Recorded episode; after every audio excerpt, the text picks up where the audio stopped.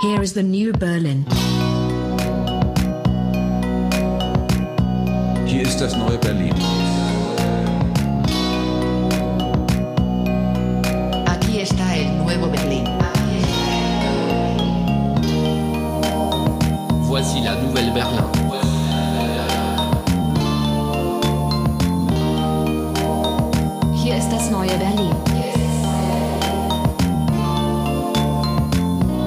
Herzlich willkommen bei der 18. Folge von Das Neue Berlin. Ähm, wir haben heute vor, ein paar Fragen zu klären. Und damit kommen wir auch direkt zur Sache heute mal. Endlich. Keine, endlich keine Wettereinleitungen. Genau, das, das ist die Hauptsache. Äh, wir haben heute vor, so ein paar Fragen zu klären, die eigentlich schon länger äh, auch im Raum stehen, auch in unseren Sendungen, Ja. aber noch nie äh, so richtig äh, angepackt wurden unter dem Label Linkspopulismus. Ähm, dahinter steckt ja so ein bisschen die Frage, wo geht die Linke hin? Manche fragen sich, äh, gibt es überhaupt noch die Unterscheidung zwischen links und rechts? Stimmt. Sollen ja. wir jetzt autoritärer werden und wieder radikaler? Sollen wir populistischer werden? Oder sollen wir ähm, mal uns der Komplexität der Gesellschaft mal ordentlich widmen? ähm, da gibt es ja viele verschiedene Vorstellungen. Ähm, wie würdest du es denn machen, Leo? Grüß dich.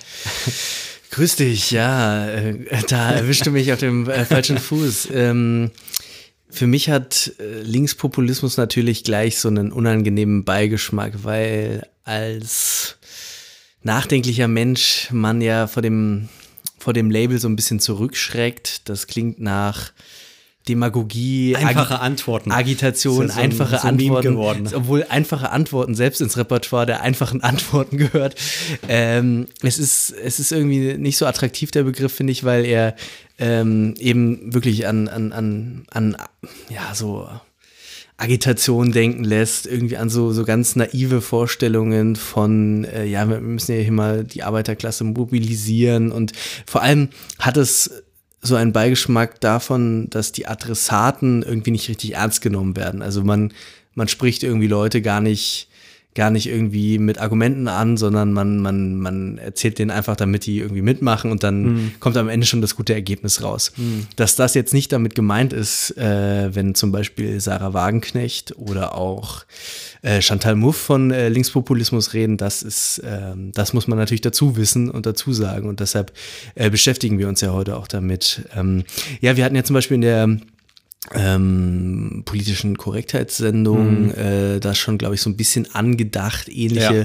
Problemfelder. Ich weiß nicht, ob wir in einer anderen Sendung auch schon mal ähm, Also, na, ich glaube, bei der, bei der, wir hatten über die Intellektualität gesprochen, da war das auch genau so den intellektuellen, Hintergrund. genau. Und du, äh, du hast natürlich, äh, würde ich schon sagen, so als roten Faden auch immer so, ähm, dass äh, auch bei den Verschwörungstheorien sozusagen die, die äh, das Plädoyer gehabt, okay, aber let, let's face it, wir müssen mal ein bisschen strategisch denken, wir müssen hier mal ein bisschen Mehrheiten gewinnen. Äh, Politik ist hier nicht, äh, nicht intellektuelles Kirschenessen, sondern nie, Genau. äh, Politik, da, da muss man sich die Hände schmutzig machen, äh, glaube ich tatsächlich dein Zitat, aber ist ja, ist ja von Sartre, insofern geht das schon in Ordnung. Ähm, genau. Ähm, und ja, Es zieht sich durch, ne? Ich habe auch Äh. das Gefühl, deswegen greifen wir es auch nochmal auf und man wird auch gleich sehen, dass wir da jetzt auch direkt anschließen können an die Debatte. Es ist auch einfach überall gerade. Also ich finde es doch interessant. Ich weiß auch nicht, ob das äh, jetzt mit dem Alter in Anführungszeichen kommt, wenn man jetzt so auf die 30 zugeht, so ganz langsam. Ich habe noch ein paar Jahre, aber ist okay. Äh, oder ob das tatsächlich jetzt in der intellektuellen Landschaft gerade so ist, aber ich habe so ganz stark das Gefühl, dass das so richtig irgendwie ähm, so die Themen sich alle so alle paar Monate kommt so was Neues und dann vor ein paar Jahren hätte ich noch gesagt, wird so eine neue Sau durch, durchs Dorf getrieben, aber zurzeit habe ich gar nicht das Gefühl. Also ich habe eher das Gefühl, dass es ernsthafter wird und, und man eben doch sich relativ ernsthaft um diese Themen kümmert. Ja. Äh, und dann natürlich jetzt in Berlin äh, es natürlich überall Veranstaltungen gibt, wo dann dies und das äh, debattiert wird. Genau. Und in, in Berlin gibt es jeden Tag 100 Demos oder sowas, da ist auch dies noch und das noch und ähm, äh, äh, SPD hat jetzt äh, das Debattencamp gemacht Ja, ja. Ähm, äh, und so weiter und so fort. Also da, da, da passiert, glaube ich, gerade was. Äh, man wird natürlich sehen, was dann genau, ähm, also ja, man Ja. hat natürlich einmal die, die, die reine politische Ebene der, der Parlamente und so weiter, wo auch ja sehr viel passiert. Ja. Und dann aber natürlich eben auch diese übergeordnete äh, Frage, was mit der Linken ist. Die, die Rechte muss ich solche Fragen nicht stellen, die ist einfach erfolgreich. äh, und jetzt muss man sich was überlegen. Weiß Genau. nicht, ob, ob das täuscht, aber ich habe den Eindruck, dass da jetzt so ein bisschen. Ist Ernsthafter äh, darüber gesprochen irgendwie, wird. irgendwie liegt schon was in der Luft. Das habe hab ich auch den Eindruck und das äh, wird wieder intellektuell auch darüber diskutiert. Hm. Ähm, das, das kann man auf jeden Fall sagen. Wie das jetzt ähm, in den nächsten Wahlen wieder aussieht oder so, da ist, wird, man wahrscheinlich wieder Lügen gestraft. Da wird, wird, wird man wieder auf die Ja, es harte wird jetzt Realität. keine, keine Mehrheiten geben, aber Ja. also ich sag mal so, äh, es ist jetzt auch bisher keiner, also dieser harte Rechtsruck, dass man jetzt sagt, ein bisschen wie in Österreich oder sowas, Mhm. äh, wo es dann, keine Ahnung, äh, noch paar Prozent SPD gibt, aber die SPD Mhm. in Österreich ist sowas wie die CDU in Deutschland. Diese Situation hat man ja eigentlich gar nicht. Also, Ja, also ja, ich ja. würde sagen, das, was jetzt äh, die SPD verloren hat, haben die Grünen aufgefangen. Das stimmt, ja. Also zumindest von, von den Wählerprozenten, die ja keine Bevölkerungsprozente sind, ja. ist man immer noch bei um die 40 Prozent. Ähm, und davon muss man jetzt wahrscheinlich weiterarbeiten, um Ja, dann vielleicht auch ja. mal wieder Mehrheiten irgendwann äh, das ist wahr. zu können. Das ist wahr. naja. Ähm, ja, du hast ja ähm, Material mitgebracht. Ja. Genau. Äh, und zwar äh, nehmen wir uns heute eben Aufstehen vor. Ja. Äh, Aufstehen, eine be berühmt-berüchtigte Bewegung, Mhm. könnte man sagen. Äh, ist jetzt auch schon wieder ein paar Wochen her, ne? Also eigentlich gar nicht so lange, es kommt einem schon irgendwie länger vor. Aber Es ähm, müsste doch jetzt schon irgendwie mindestens ein, zwei Monate sein, oder? ja, ja, du warst ja nicht so lang. Ist, ja, aber, ist wirklich nicht so lang. Ja. Ähm, auf jeden Fall eben die, die linke Sammlungsbewegung, ähm, die sich, äh, so kann man es glaube ich schon sagen, dieses Linkspopulismus äh, auf die Fahnen geschrieben hat, ne? Ja, ja, genau. Das ist, glaube ich, so deren, äh, deren äh, großes Motto. Und ähm, da werden ja auch ganz erstaunliche oder ganz unterschiedliche äh, Protagonisten so zusammengeführt. Das finde ich auch ganz interessant eigentlich, wer da so auftaucht. Zum Beispiel dieser Bernd Stegemann, äh, den ich so über seine Bücher mal so gelegentlich wahrgenommen habe oder über das eine oder andere Zeitfeuilleton, ähm, dass, dass da oder, oder auch eben der, ähm, wie heißt der mit St- Streeck mit Vornamen Wolfgang, oder? Wolfgang Streeck, genau. Wolfgang Streeck zum Beispiel, so alter, alter Soziologe, äh, großes, äh, große Nummer in der deutschen äh, Soziologielandschaft. Ja, die vertagte Krise des Kapitalismus habe ich Genau, liegen. genau, genau. So der eigentlich das Buch zur Euro-Krise beziehungsweise zur äh, noch kommenden weiteren, äh, soweit ich mich erinnere. Ähm, Auch, auch äh, gewerkschaftsmäßig, ne? Irgendwie, der kommt so aus der Gewerkschaftslinken. ja, das kann sein, genau. Also aus, aus so einer sehr linken Gewerkschaftslinken, Genau. die sich dann vor 20 Jahren oder so dann von der SPD entfernt hat, weil sie äh, die, ja. die Hartz IV nicht mitmachen wollte und so Genau, weiter. Ja. genau, so, so würde ich den einordnen. Äh, also wirklich irgendwie ganz, ganz, ähm, wirklich ganz interessant. Sarah Wagenknecht natürlich selber auch irgendwie so eine ganz singuläre Gestalt, würde ich sagen, in der deutschen Politik. Irgendwie äh, einerseits irgendwie mit so einem stalinistischen Beigeschmack, dass man sie nicht so gerne äh, länger reden hört, andererseits aber doch irgendwie so einer der wenigen etwas intellektuelleren äh, Politikerinnen, äh, die auch wirklich ihre Hausaufgaben gemacht hat, auch wenn, wenn man das, das hört man auch aus den Mündern ihrer Gegner. Ähm, genau, da bin ich auch äh, irgendwie immer ganz zwiegespalten, was die äh, Figur Sarah Wagenknecht angeht und ja auch in ihrer eigenen Partei irgendwie halb verhasst, halb irgendwie bewundert oder so, so Ja. äh, ist das Gefühl. Ähm, strategisch wahrscheinlich verhasst, weil sie natürlich, was die, was die ähm, Politikfähigkeit äh, der Linken angeht, ähm, natürlich da Konflikte auch in die Partei, also sie ist wahrscheinlich mehr die Figur, die diese Konflikte dann artikuliert, Ja. aber natürlich was die Politikfähigkeit da viel Chaos und Zerstrittenheit auch in der, in der Partei mit mit sich bringt, aber wie du schon sagst, also sie, sie kennt sich aus.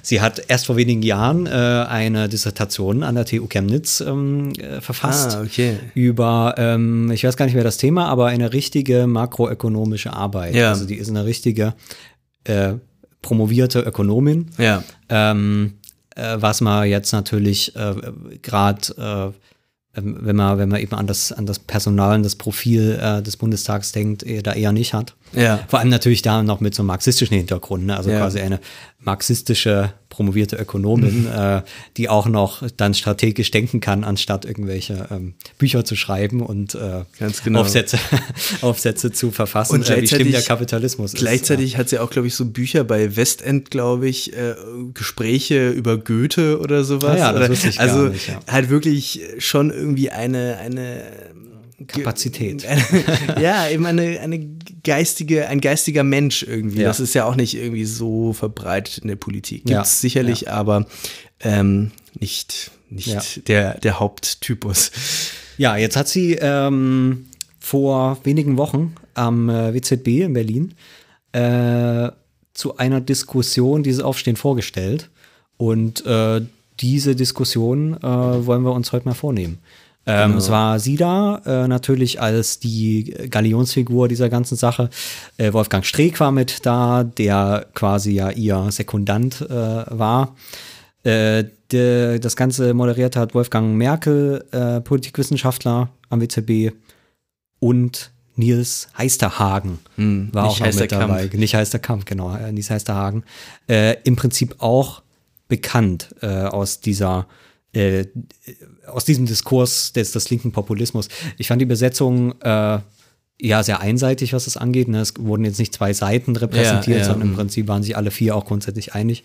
Aber ähm, genau, wir haben noch ein paar Fragen aus dem Publikum, die das dann noch ein bisschen äh, nochmal von der anderen Seite betrachtet haben. Genau, aber das, äh, das äh, wollen wir uns heute eigentlich mal angucken. Ja, steigen wir doch einfach gleich Ja. mal ein. Ja, also ich war da, du hast äh, später nachgeguckt. Genau. Ich fand interessant, also ähm, äh, wenn man, also ich habe Wagenknecht live noch nicht gesehen, wenn sie das so über, erzählt, ist das schon erstmal sehr überzeugend. Und ähm, was ich äh, an diesem Eingangsplädoyer, was sie gehalten hat, durchaus ähm, erstmal interessant fand, ähm, dass sie eben ähm, also das war ja auch immer die Frage, ne? warum brauchst du jetzt dieses Aufstehen, wenn es nicht schon diese linken Parteien gibt? Ja. Ähm, und da fand ich schon erstmal ihr Argument, dass ich, äh, und, und das findet man ja dauernd in dem, in dem Diskurs, dass ich halt irgendwie die Linke, äh, ja, vielleicht nicht totgelaufen, aber zumindest irgendwie nicht das gebracht hat, was sie, äh, was sie erbringen sollte. Ja. Und von dieser Diagnose des Scheiterns geht sie eben aus. Hier, die Linke war tatsächlich der Versuch, also damals aus der Vereinigung von WSG und PDS zustande, zustande gekommen, war der Versuch, mit einer Parteibildung die SPD unter Druck zu setzen. Das war ihr Anspruch, das war der Sinn. So, das ist vielleicht in bestimmten begrenzten Umfang gelungen. Also die SPD hat sich bei der Mindestlohnfrage ein bisschen bewegt, aber im Großen und Ganzen muss man sagen, es ist letztlich gescheitert. Also wir haben es nicht geschafft, das, was wir eigentlich als Partei wollten. Aus vielerlei Gründen, über die kann man reden, über die muss man auch nachdenken. Aber ich bin auch überzeugt, bei den Grünen war es nicht die reine Parteigründung, sondern es war die Existenz einer breit verankerten Bewegung in der Gesellschaft, die diesen Druck erzeugt hat, der dann eine Partei auch dazu bringen kann, dass sie die anderen vor sich hertreibt. Also ohne diesen gesellschaftlichen Druck. Und das ist eben auch das Problem der Linken. Also wenn wir jetzt Gewerkschaften hätten in Deutschland, die permanent äh, mit politischen Forderungen auftreten und äh, die Regierung unter, auf Trab halten würden, sage ich mal. Also vieles, was wir fordern, ist ja auch Gewerkschaftsposition. Aber es gibt da keine organisierte, keinen organisierten Druck aktuell aus auch wiederum vielerlei Gründen. Wenn es die, den gäbe, dann hätten wir auch als Partei andere Chancen. Aber wenn es diesen Druck nicht gibt, ist es einfach für eine Oppositionspartei mit 10 Prozent im Parlament sehr, sehr schwierig. Erstmal einen guten Punkt. Also ich fand es überhaupt erstmal interessant, dann ähm, zu sagen, meine, meine Partei ist gescheitert. Das fand ich irgendwie erstmal eine erfrischende, erfrischender Ansatz. Jetzt kann man Ja. sich natürlich sehr streiten, wenn ich jetzt äh, selber linke Mitglied bin, was ich in dem Fall dann glücklicherweise nicht war, äh, würde ich das vielleicht auch nochmal anders sehen. Ja. Aber für einen politischen Diskurs zu sagen, wir sind damit angetreten Ja. und da auch nochmal quasi äh, sich auch äh, diagnostisch aus der Partei so ein bisschen rauszubewegen und zu sagen, das Ziel war jetzt nicht, dass die Linke die größte Partei überhaupt wird, Mhm. sondern es war halt quasi der linke Flügel der SPD zu sein, Ja. der quasi dann außerhalb der SPD die SPD unter Druck setzt äh, und, und äh, die SPD wieder auf Kurs bringt, könnte man sagen. Ja. Ähm, und diese äh, so fast wie mit schon so einem Vogelblick auf das politische System äh, guckend und zu sagen, die, die, die, wir müssen die, die, die SPD da wieder, ähm, wieder auf Kurs bringen, ähm, das fand ich schon erstmal interessant. Also ich ich würde auch sagen, dass das stimmt natürlich irgendwie. Also weil die, die, die WASG und die und die, ähm, die PDS äh, haben sich natürlich mit dem Ziel vereinigt, da eben nicht mehr, also eine, eine bundespolitische Kraft zu werden. Ja. Äh, und ähm, wenn man jetzt eben von diesen, von diesen Reihen, äh, wie, wie baut man parlamentar parlamentarische Macht auf, ähm, davon erstmal zu blicken, hat das eben dann auch nicht funktioniert. Und dann, das muss er vielleicht dazu sagen, das habe ich jetzt unterschlagen, sagt sie ja eben, dass es eben äh, auch nicht gelungen ist, dann äh, diese, diese außerparlamentarische äh, außerparlamentarisches Element zu etablieren. Also weder hat es eben dann Gewerkschaften gegeben, die der SPD Druck gemacht haben, die sind Ja. eher mitgezogen.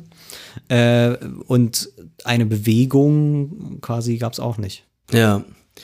Ist auch irgendwie interessant, wieso das nicht funktioniert hat. Also die SPD hat sich ja dann offenbar eher für so eine Strategie entschieden, die Linke als sowas darzustellen wie, ja, die unbürgerliche äh, Linksaußenpartei, SED-Nachfolgerpartei und so weiter. Ähm, mit denen müssen wir uns irgendwie nicht so richtig messen sozusagen. Also wenn die jetzt irgendwie Mindestlohn 11 Euro fordern oder so, das, das können wir ignorieren, weil wir eben äh, wir sind hier bürgerliche Mitte, wir sind äh, staatstragende Volkspartei und die Linke ist Ja, neue Mitte vor allem, das war ja, so die Strategie so. Ah ja, ja, okay. Neue Mitte war sowas ähnliches wie der dritte Weg oder wie war das? Äh, ja, genau, genau, ja. das war die deutsche Version eigentlich, Genau, die, die, genau. die ja aus, aus, aus Großbritannien kam. Das war, glaube ich, die ersten, die das gemacht haben. New Labour hieß es dort, ne? Ja. Mit, mit, mit Giddens äh, Genau. als, als Chefberater und dann Blair. Mhm, genau. Und dann ist das so in Deutschland mit rübergekommen. Mit Gründen ja natürlich. Ja, ne? ja, Also das ja. Arbeitermilieu, äh, was es in die 70er, bis in die 70er Jahre gab, bis in die 80er, gab es halt da auch nicht mehr so. Ja. Ähm, das hatte ja, also es wird dann immer, glaube ich, schnell gesagt, dass das so ideologische Sachen sind. Ähm, also das heißt, was aber ja auch ein absurder Glaube ist, ne? Also wenn die Partei äh, einen Wahlsieg nach dem anderen gehabt hätte in Mhm. der Zeit, ähm, indem sie äh, Arbeiterpolitik macht und so weiter, hätten sie das ja auch nicht machen müssen. Ne? Ja, Natürlich ist da zum Teil auch neoliberale Verschwörung mit drin, da haben wir ja auch schon drüber gesprochen, aber das erklärt das halt nicht ganz. Ja, ne? Es ja, war eben genau. auch eine Erfolglosigkeit dieser Parteien und eine ähm, ja, sich neu zu verorten äh, in, in, einer, in einer gewandelten Gesellschaft und einer sich wandelnden Gesellschaft.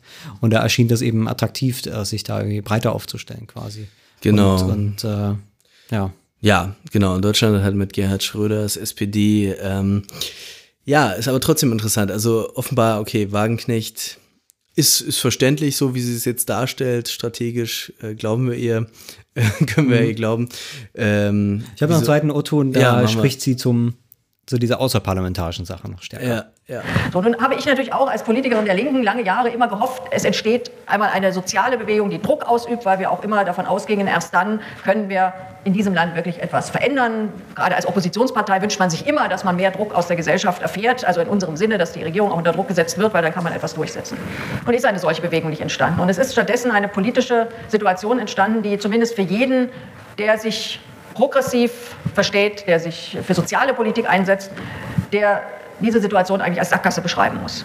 Und zwar eine Situation, wo ich eigentlich finde, jeder muss sich fragen, kann man jetzt einfach so weitermachen wie bisher? Kann man an den bisherigen politischen Ritualen festhalten? Oder macht man sich am Ende dadurch nicht mitschuldig an, einem, an einer Veränderung dieses Landes, der man ganz erkennbar keinen ausreichenden Widerstand entgegensetzen kann. Also ich bin Politikerin der Linken, die Linke, die Linke steht nur bei 9 bis 10 Prozent.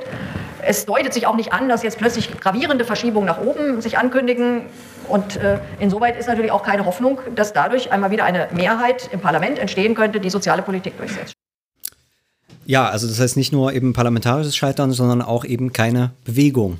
Also das ist ja immer so das, was man noch glauben könnte, dass man sagt, okay, äh, das Parlament repräsentiert jetzt die Leute nicht mehr und so weiter. Ja. Das ist ja auch äh, die These, die auch wieder ihre Probleme hat, aber zum Teil, glaube ich, auch richtig ist, äh, warum die AfD bestimmte Prozente kriegt, weil sie eben eine Repräsentationslücke schließt von Leuten, die halt tatsächlich einfach lange nicht mehr bei der Wahl waren, weil sie gesagt haben, das ist hier alles nur noch äh, äh, links oder, oder was auch immer, vertritt, vertritt nicht, mi- mich nicht mehr. Ähm, und dann, äh, also, also gerade bei den, bei den, bei den Ausländerfeinden äh, ist das, glaube ich, schon so, dass sie irgendwann nicht mehr zur Wahl gegangen sind, weil sie früher CDU gewählt haben und jetzt aber Merkel irgendwie flüchtlings, flücht, flüchtlingsfreundlich erschien. Ja. Und das heißt, sie hatten keine Repräsentation mehr. Die AfD hat das dann eben übernommen, dass es eben jetzt auch eine echte ausländerfeindliche Partei wieder im Parlament gibt. Ja. Und da hat sich ja über Pegida und so weiter schon sowas wie eine Bewegung gebildet, kann man sagen, die quasi dann äh, jetzt den parlamentarischen Arm der AfD in allen Parlamenten sitzen hat. Bei der Linken ist es ja eben offenbar nicht so. Das sagt sie halt, ne? Ähm, das, und das fand eine- ich erstmal ein guter Punkt. Das so. ist eine ganz interessante ähm, Beobachtung und auch ein, irgendwie auch so ein bisschen ein Rätsel eigentlich. Ähm, und das ist auch eine, eine Beschreibung, die ja zum Beispiel Chantal Mouffe dann auch in ihrem, ähm, äh, ihrem ihrer Vorstellung von Linkspopulismus teilt, dass im Prinzip die Linke gescheitert ist, ähm, ein, ein ihr Vokabular durchzusetzen, eine, eine, eine Beschreibung der Situation, eine politische Beschreibung, eine Interpretation durchzusetzen ähm, und damit dann wieder progressive Politik zu machen und stattdessen eigentlich die Rechten extrem erfolgreich ihre Problemdefinitionen durchgesetzt haben. Also wir reden jetzt seit Jahren über Flüchtlinge, wo wir hundert andere Probleme hätten, die, die uns wesentlich dringlicher erscheinen könnten vielleicht. Sicherlich Flüchtlinge, Grenzen etc. sind legitime Gegenstände der Politik, aber die Frage, wie viel davon jetzt äh, tagtäglich in den Nachrichten und in Talkshow-Runden diskutiert wird, das ist natürlich eine Frage der politischen Agendasetzung. Und äh, Das ist die Umdefinition eines Problems von oben und unten Ja. in ein Problem von wir und sie. So würde, so würde das der, der klassische Linke zumindest sagen, Genau. ja. Ist, ja Genau. ist ja auch was dran. Ist, stimmt, Also- stimmt natürlich auch ja. immer irgendwie.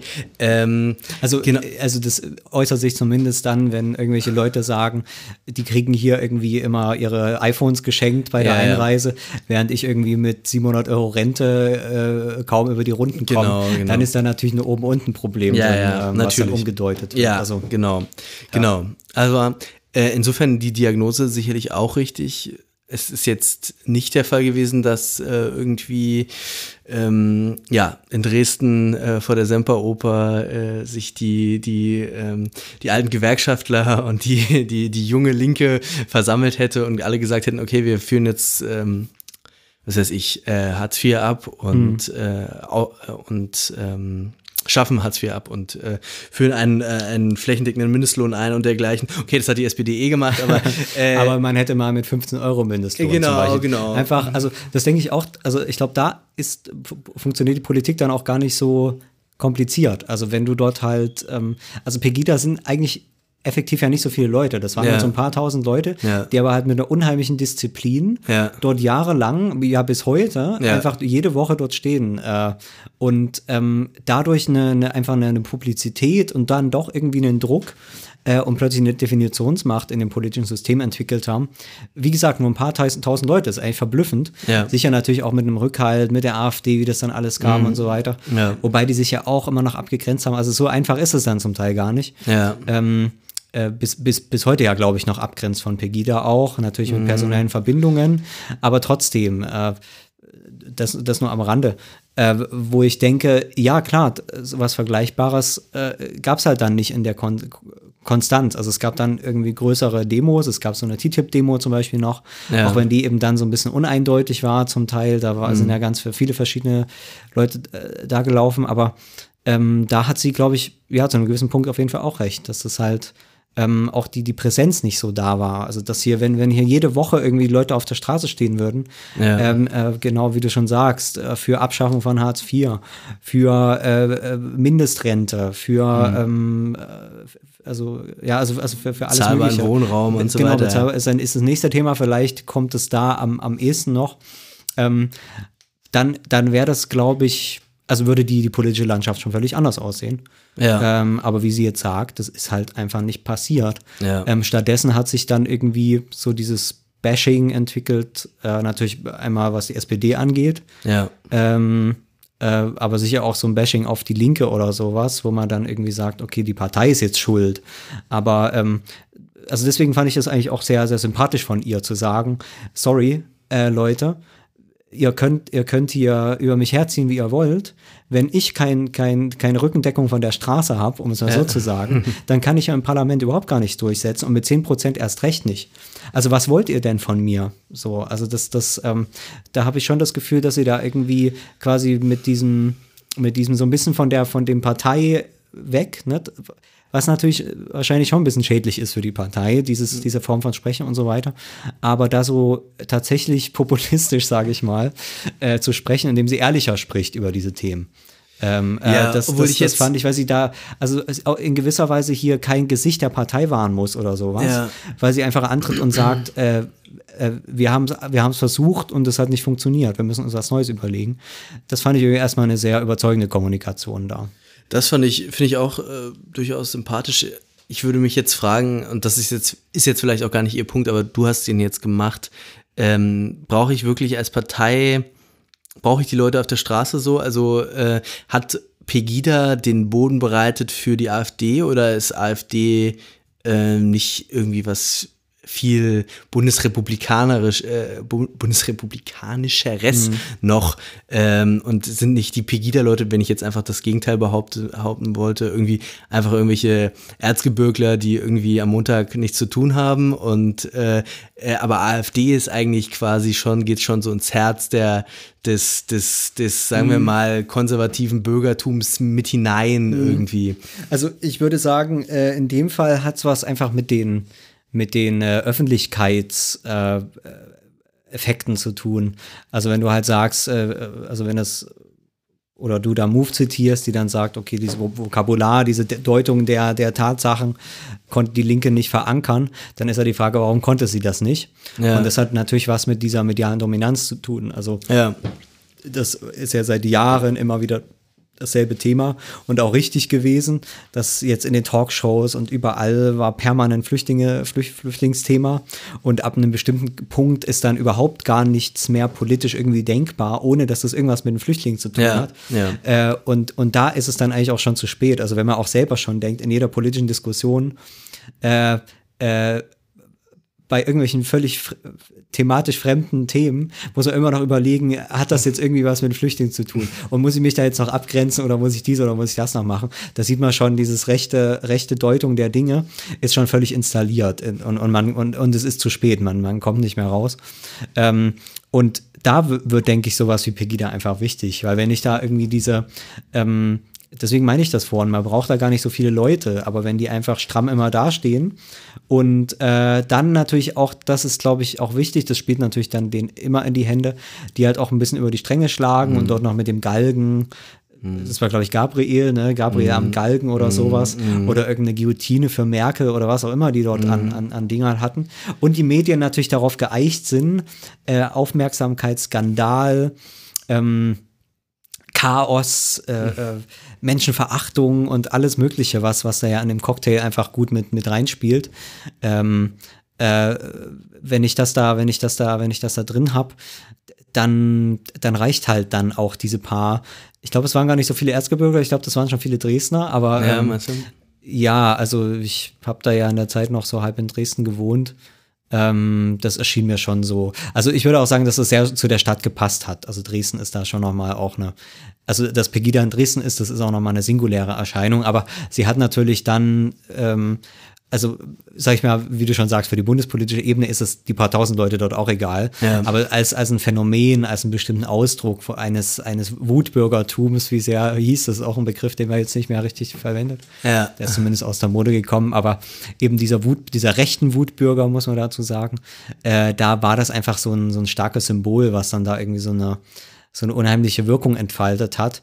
Und dann hat das, war das eben quasi schon so, glaube ich, schon die Ergänzung zur, zur AfD. Also die AfD hat da zwar Vorsicht, immer Vorsicht gewahrt, äh, weil es do, dort ja wirklich in sowas Staatsfeindliches reinging bei, bei Pegida ziemlich deutlich, wo die AfD wieder aufpassen muss, weil sie natürlich auch nicht jetzt äh, großartig vom Verfassungsschutz da beobachtet werden will und so weiter. Die wären da ja auch blöd, äh, sich da zu sehr ähm, Verfassungsschutz ist ein eigenes Thema. das ist ein eigenes Thema, ja. Ja. Aber sie müssen zumindest immer äh, äh, gut kommuniziert da den, den Abstand wahren. Ja. Auch wenn sie es nicht tun, hat man jetzt in Chemnitz alles gesehen, äh, dass da, dass das natürlich dort auch äh, stramme Faschisten äh, salonfähig, äh, zumindest in den, in den SPD, äh, SPD ich schon, in den AfD-Kreisen sind. Aber ähm, Ja. ja, Ja. äh, äh, wie gesagt, das Signal war, glaube ich, entscheidend. Und wenn dort, wenn dort eben, ich habe es gerade schon mal gesagt, aber wenn dort halt Linke gestanden hätten, dann äh, uns jede Woche dort wieder kommen, dann, dann wäre das vielleicht äh, auch anders gelaufen. Wahrscheinlich ab einem bestimmten Punkt auch nicht mehr, weil die Medien selber dann so eingeschworen waren. Und ähm, äh, man ist da als Linker nicht mehr durchgedrungen mit den Nachrichten, wenn einfach alle Journalisten und überall nur nach Flüchtlingen gefragt wird. Ähm, also ich glaube auch, dass es da bestimmte, bestimmte Pfadabhängigkeiten gibt und bestimmte ähm, Schwellen, Schwelleneffekte. Und sobald es dann irgendwann vorbei ist, dann ist der Zug auch abgefahren und dann kannst du über soziale Gerechtigkeit und mickrige Renten und, und äh, wir haben es jetzt bei, bei Cum-Ex gesehen, über solche äh, Sachen groß berichten. Ähm, oder jetzt, das war erst diese Woche äh, die, die Ergänzung zu MeToo. Hashtag Ja. unten, äh, zu sagen, okay, es gibt nicht nur äh, sexistische äh, Diskriminierungserfahrungen, sondern auch äh, von, von Klasse und, und Schicht her. War das der Ähm, Freitagaufmacher? das war der Freitagaufmacher, aber kam, glaube ich, auch aus verschiedenen Ecken. Ah, ja. Ähm, und äh, MeToo ging wochenlang durch die Presse, dort natürlich mit, mit, äh, mit Hollywood im Hintergrund und ein paar großen Stars und sowas. Ja. Aber äh, jetzt unten, genau der Freitag hat den Aufmacher gemacht, so ein paar Leute haben sich auf Social Media beteiligt. Aber äh, genau bis auf so die paar komischen Linken beim Freitag interessiert das doch niemanden. Ähm, Mhm. Also keine Ahnung, ich, ich denke, das hat was damit zu tun, dass halt dann wer arm ist, ist halt irgendwie nicht sexy und kauft halt auch keine Zeitungen und ähm, ist kein Publikum, was interessant ist für, für die meisten Medien. Äh, das sind Frauen irgendwie erstmal schon und vor allem erfolgreiche Frauen, die diskriminiert wurden im Laufe ihrer Ka Karriere. Also irgendwie so muss man das dann erklären. Wie auch immer, wie, also da ist ja heute nicht Ja. unser Thema, Ja, ja. aber das ist eben für soziale Themen, äh, im Wesentlichen auch für Umverteilung, für Armut, Ja, für die soziale Frage für die soziale insgesamt, Frage im, im Kern nicht gelungen ist, das ist, glaube ich, Da, vollkommen das klar. ist offensichtlich, ja. Und das hat dann so weit geführt, dass eben die Linke überhaupt gar, dass überhaupt gar nicht mehr jemand weiß, was die Linke eigentlich ist. Das ist nämlich das nächste Argument von Sarah Wagenknecht. Ja, aber das ist eben das Problem, dass die Leute mit linker Politik gar nicht mehr das Sozioökonomische verbinden. Und das ist ja auch eine gefährliche Entwicklung. Inzwischen wenden sich ganze Milieus von links ab. Also ich höre auch immer wieder, äh, dass man sagt, auch jetzt zu der neuen Sammlungsbewegung, Gottes Willen, sagt doch nicht, dass ihr links seid, dann verschreckt ihr doch nur die Leute. Früher gab es mal sozusagen, gerade in den, bei den Arbeitnehmern, bei den Beschäftigten, eine Identität, die war links. Also man war aus seiner Identität heraus, hat man links gewählt, weil, man, weil das eine Überzeugung war. Inzwischen ist das, dass man mit links wirklich Projekte verbindet, die gerade von den Ärmern abgelehnt werden. Das heißt schon, der Umstand, dass sich etwas links bezeichnet, ist für sie ein Anti, eine Anti-Werbung. Das ist aber ganz schlimm und das ist ja ein Versagen der Parteien, die sich im linken Spektrum bewegen, weil sie gerade die wichtigen Themen, die die Menschen wirklich bewegen, nicht mehr auf die Tagesordnung setzen und deswegen nochmal, es gab, ja, es gab keine linke Mehrheit im sozioökonomischen Sinne, aber es gab eine Mehrheit dieser Parteien und das Einzige, wozu sie sie genutzt haben, war eben die Ehe für alle, aber war kein einziges soziales Projekt und das führt eben gerade dazu, dass diese Leute sich völlig missachtet fühlen mit ihren Interessen und dann natürlich auch weggehen. Ja, da war, da war schon wieder alles mit drin. Das merkt man dann beim späteren Nachhören, dass da immer viel zusammengeworfen wird auf einmal. Aber ja, wir haben ja auch Genau. den Kontext des Arguments nicht. Aber ähm, ja, wahrscheinlich, wahrscheinlich stimmt's auch, ne? So ein bisschen wieder.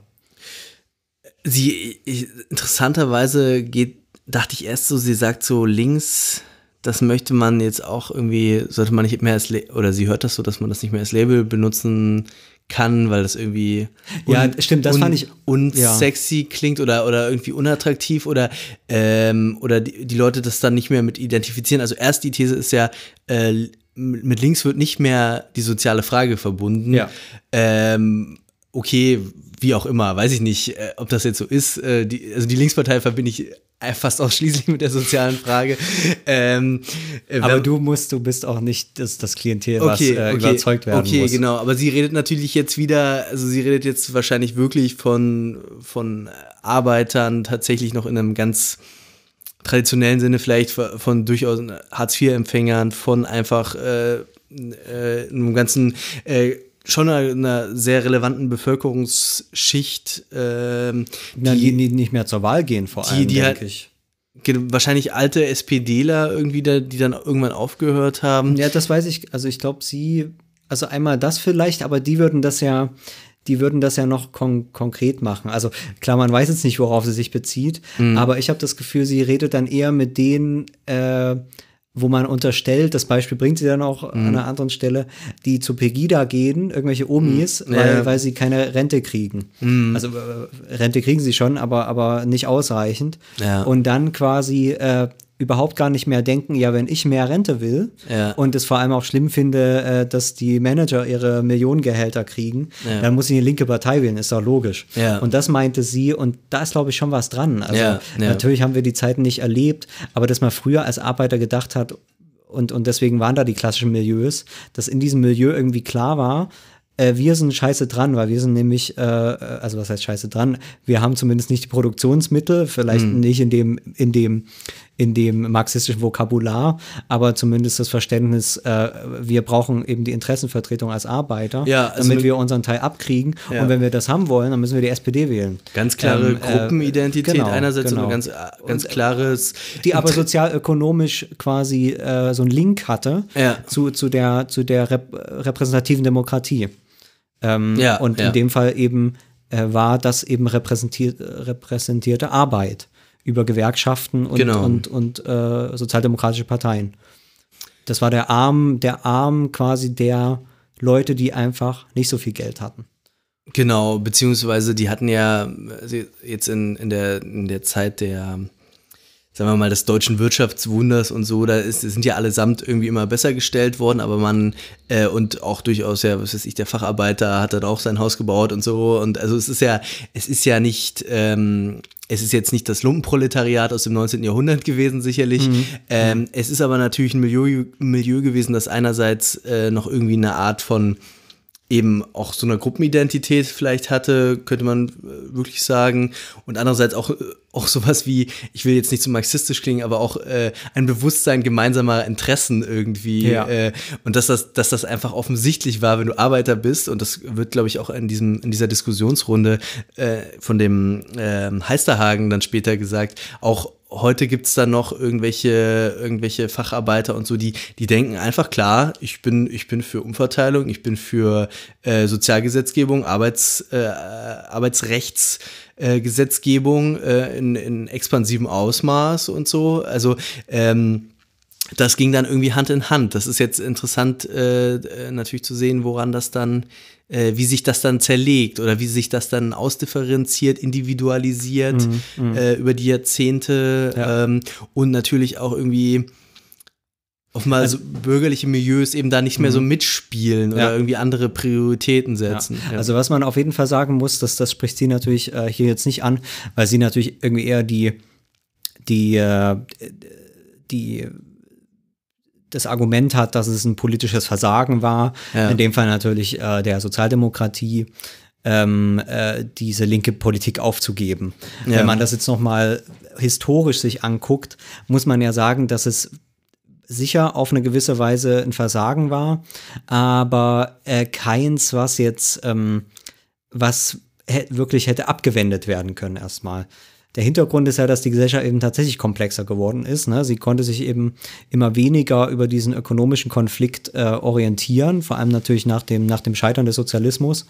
Ähm, das muss man ja, glaube ich, schon immer wieder in Rechnung stellen, dass ähm, dass das 20. Jahrhundert politisch im Prinzip noch vom 19. Jahrhundert gelebt hat. Ne?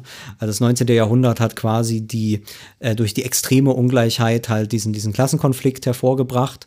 Äh, dann ist der natürlich mit Unterschieden in, verschiedenen Ländern äh, quasi zu der Kategorie des Politischen geworden. Ne? Es war eben, äh, das 19. Jahrhundert war eben dann ökonomistisches Jahrhundert, weil es die Ökonomie erst hervorgebracht hat, die Massenproduktion, den großen Reichtum durch den Kapitalismus. Ähm, und dann eben auch, dass ich sage mal, die Verteilung dieser großen Reichtümer zu der politischen Kategorie gemacht hat. Ja. Und ähm, diese weitere Entwicklung hat dann natürlich die, die, großen, die großen Kriege äh, hervorgebracht und dann eben natürlich halb durch ein Zufallsprodukt irgendwie dann diese beiden Systeme. Und diese beiden Systeme haben dann diesen Konflikt nicht nur innerhalb der politischen Systeme, also da waren sie ja schon installiert, im Kaiserreich gab es die Sozialdemokraten noch und so weiter und so fort. Und jetzt hat sich aber auf Weltmaßstab, hat sich dann eben dieser politische Konflikt ähm, äh, nochmal als so eine Superdifferenz äh, etabliert unter der, das finde ich ja den interessanten Lernprozess nochmal, die verrücktesten Sachen gelaufen sind. Also gerade äh, äh, in der sogenannten dritten Welt und in den ganzen Bewegungen, da ist ja unter Kommunismus, unter Sozialismus unter Kapitalismus, was auch immer, da sind ja die verrücktesten Dinge gelaufen, mhm. äh, wo man heute draufblickt, das ist da völlig absurd, äh, das unter dieser Maßgabe zu sehen. Also ich hatte jetzt auch noch mal einen Text gelesen, da war das auch noch mal so der Selbstsicherheit der 68er. Die hat natürlich noch davon gelebt, weil man gedacht hat, Mao ist irgendwie gegen Kapitalismus und deswegen muss er gut sein, so ungefähr. Ja. Ne? Also das waren ja quasi Reduktion von Komplexität politischer, die damals einfach noch funktioniert haben über diese, über diese Differenzen. Und dann würde ich aber sagen, hat sich natürlich die, die ähm, Gesellschaft weiterentwickelt. Äh, einmal, indem sie natürlich äh, größere, also mehr Konf ihre Konflikte vervielfältigt hat. Ne? Es ist die Frauenbewegung, die durchaus, würde ich sagen, unterdrückt wurde, auch durch die Linken, also durch diese ökonomischen äh, äh, Akzentsetzungen. Ähm, es ist natürlich der ganze Kolonialismus ist beendet worden, der ja zum Beispiel bei, bei, bei so jemandem wie Marx kein Thema war. Ne? Das, das war einfach, 19. Jahrhundert war halt noch kein, in dem, in dem Sinne. Ähm, ähm, da bin ich mir immer nicht sicher, ob es bei Marx noch kein. Äh, nee, äh, nee, nee, also, also es gibt wohl so ein paar Stellen, ich habe mich da mal mit so einem Marx-Kenner auch äh, ähm, ähm, unterhalten. Es gibt so ein paar Stellen, aber das war jetzt noch nicht Teil, dass er sich da ökonomisch groß gefragt hätte oder sowas. Mhm. Wo ich auch sage, das ist ja nichts Schlimmes, weil der Mann war ein Mann des 19. Jahrhunderts. Der kann ja hier nicht postkolonialistische Fragestellungen gehabt haben. Ja, postkolonial ähm, nicht. So, und, und, und, auch mit, und, auch mit, Koloniale kannst du dich in 1830er Jahren, mhm. war das nicht dein Problem. Also sorry, also da muss man auch Marx nichts vorwerfen, da muss man auch nicht über Marx reden. Aber da hat sich einfach die Welt weiterentwickelt und das ist ja auch gut. Das wäre ja auch schrecklich, wenn wir alle noch äh, so wären wie im 19. Jahrhundert. Ähm, wie dem auch sei. So, äh, ja, das war, war, jetzt ein bisschen, bisschen, bisschen ausführlich. Aber das war natürlich dann mit dem Fall eben dann der Mauer war das auch die Situation. Das heißt, diese Superdifferenz, unter der du dann auch das relativ über Milieus äh, gut geordnete, äh, gut geordnete System ähm, äh, steuern konntest und unter denen die Fragen auch so relativ klar waren. Äh, mhm. Also das heißt, dass die soziale Frage bei den Linken zu Hause ist, ja. ähm, weil sie sich noch quasi gegenüber den Bürgerlichen, mhm. das heißt eben äh, damals dem Kaiserreich so ein bisschen, äh, und dann so die CDU so ein bisschen im, im Gedanken zumindest als Fortsetzung des Kaiserreiches mhm. und so weiter. Ähm, dass das auseinandergefallen ist, das ist ja irgendwie auch klar. Und jetzt suchen halt diese verschiedenen Elemente, das heißt eine, eine Frage der Umverteilung, mhm. ähm, die ja übrigens auch nicht unbedingt von Anfang an links war. Also auch, äh, auch in 20er Jahren gab es da äh, rechten Antikapitalismus, aber der hat sich halt nie richtig durchgesetzt. Mhm. So, also das heißt, diese Fragen sind immer so ein bisschen äh, unterwegs und wenn du halt Gesellschaft gesellschaftliche Umbrüche hast, dazu kommt der ganze Medienwandel noch und diese ganzen, diese ganzen Probleme, dann suchen sich die Fragen halt neue, neue, neue, neue Gruppen, finden vielleicht auch erstmal gar keine. Und unter dieser Bedingung, unter diesen Zuständen war es dann eben vielleicht für die sozialdemokratischen Parteien, die sowieso schon am Abstieg waren, wie, wie alle Volksparteien seit den 80er Jahren, ähm, halt auf der Suche nach neuen Strategien und ähm, sind aber wahrscheinlich eben daran gescheitert, so eine Neuformulierung ihres Programms zu machen, die aber keine Neuform die keine, keine Restauration der, des 19. Jahrhunderts sein kann. Ja, also ich bezweifle, dass wir jetzt hier ein, ein wirklich akkurates historisches Bild zeichnen können. Sicherlich muss man auch noch als also du sagst ja, die Systemkonkurrenz eben mit den sozialistischen Staaten ist ein Faktor, der dann wegfällt in den 90er Jahren, aber auch einfach diese ganzen ökonomischen Umbrüche, der Wandel von der Industrie zur Dienstleistungsgesellschaft. Äh, noch nicht genannt, äh, äh, die grüne Bewegung die grüne dass, Bewegung, dass der Moderne plötzlich aufgefallen ist, dass sie ja den Planeten zerstört, egal ob ob sozialdemokratisch, kommunistisch oder kapitalistisch. Da, da kommen dann noch andere, sagen wir mal, politische Programmstücke auch für die Linke auf die Tagesordnung. Das stimmt. Äh, einerseits, äh, zweitens ist es auch eine, eine Verbürgerlichung des Protestes. Das habe ich neulich mal von einem Protestforscher gehört, fand ich sehr interessant. Vorher war halt Protest einfach dezidiert Arbeiter oder sagen wir mal äh, Arbeitervertretungsprotest. Mhm. Ähm, äh, in den 70er Jahren hat sich das tatsächlich verbürgerlicht, weil das ja alles genau diese ganzen Studenten eben und dergleichen. Ja, äh, genau, Innovationen der, der westlichen Demokratie sind, würde ich das sagen. Ah ja.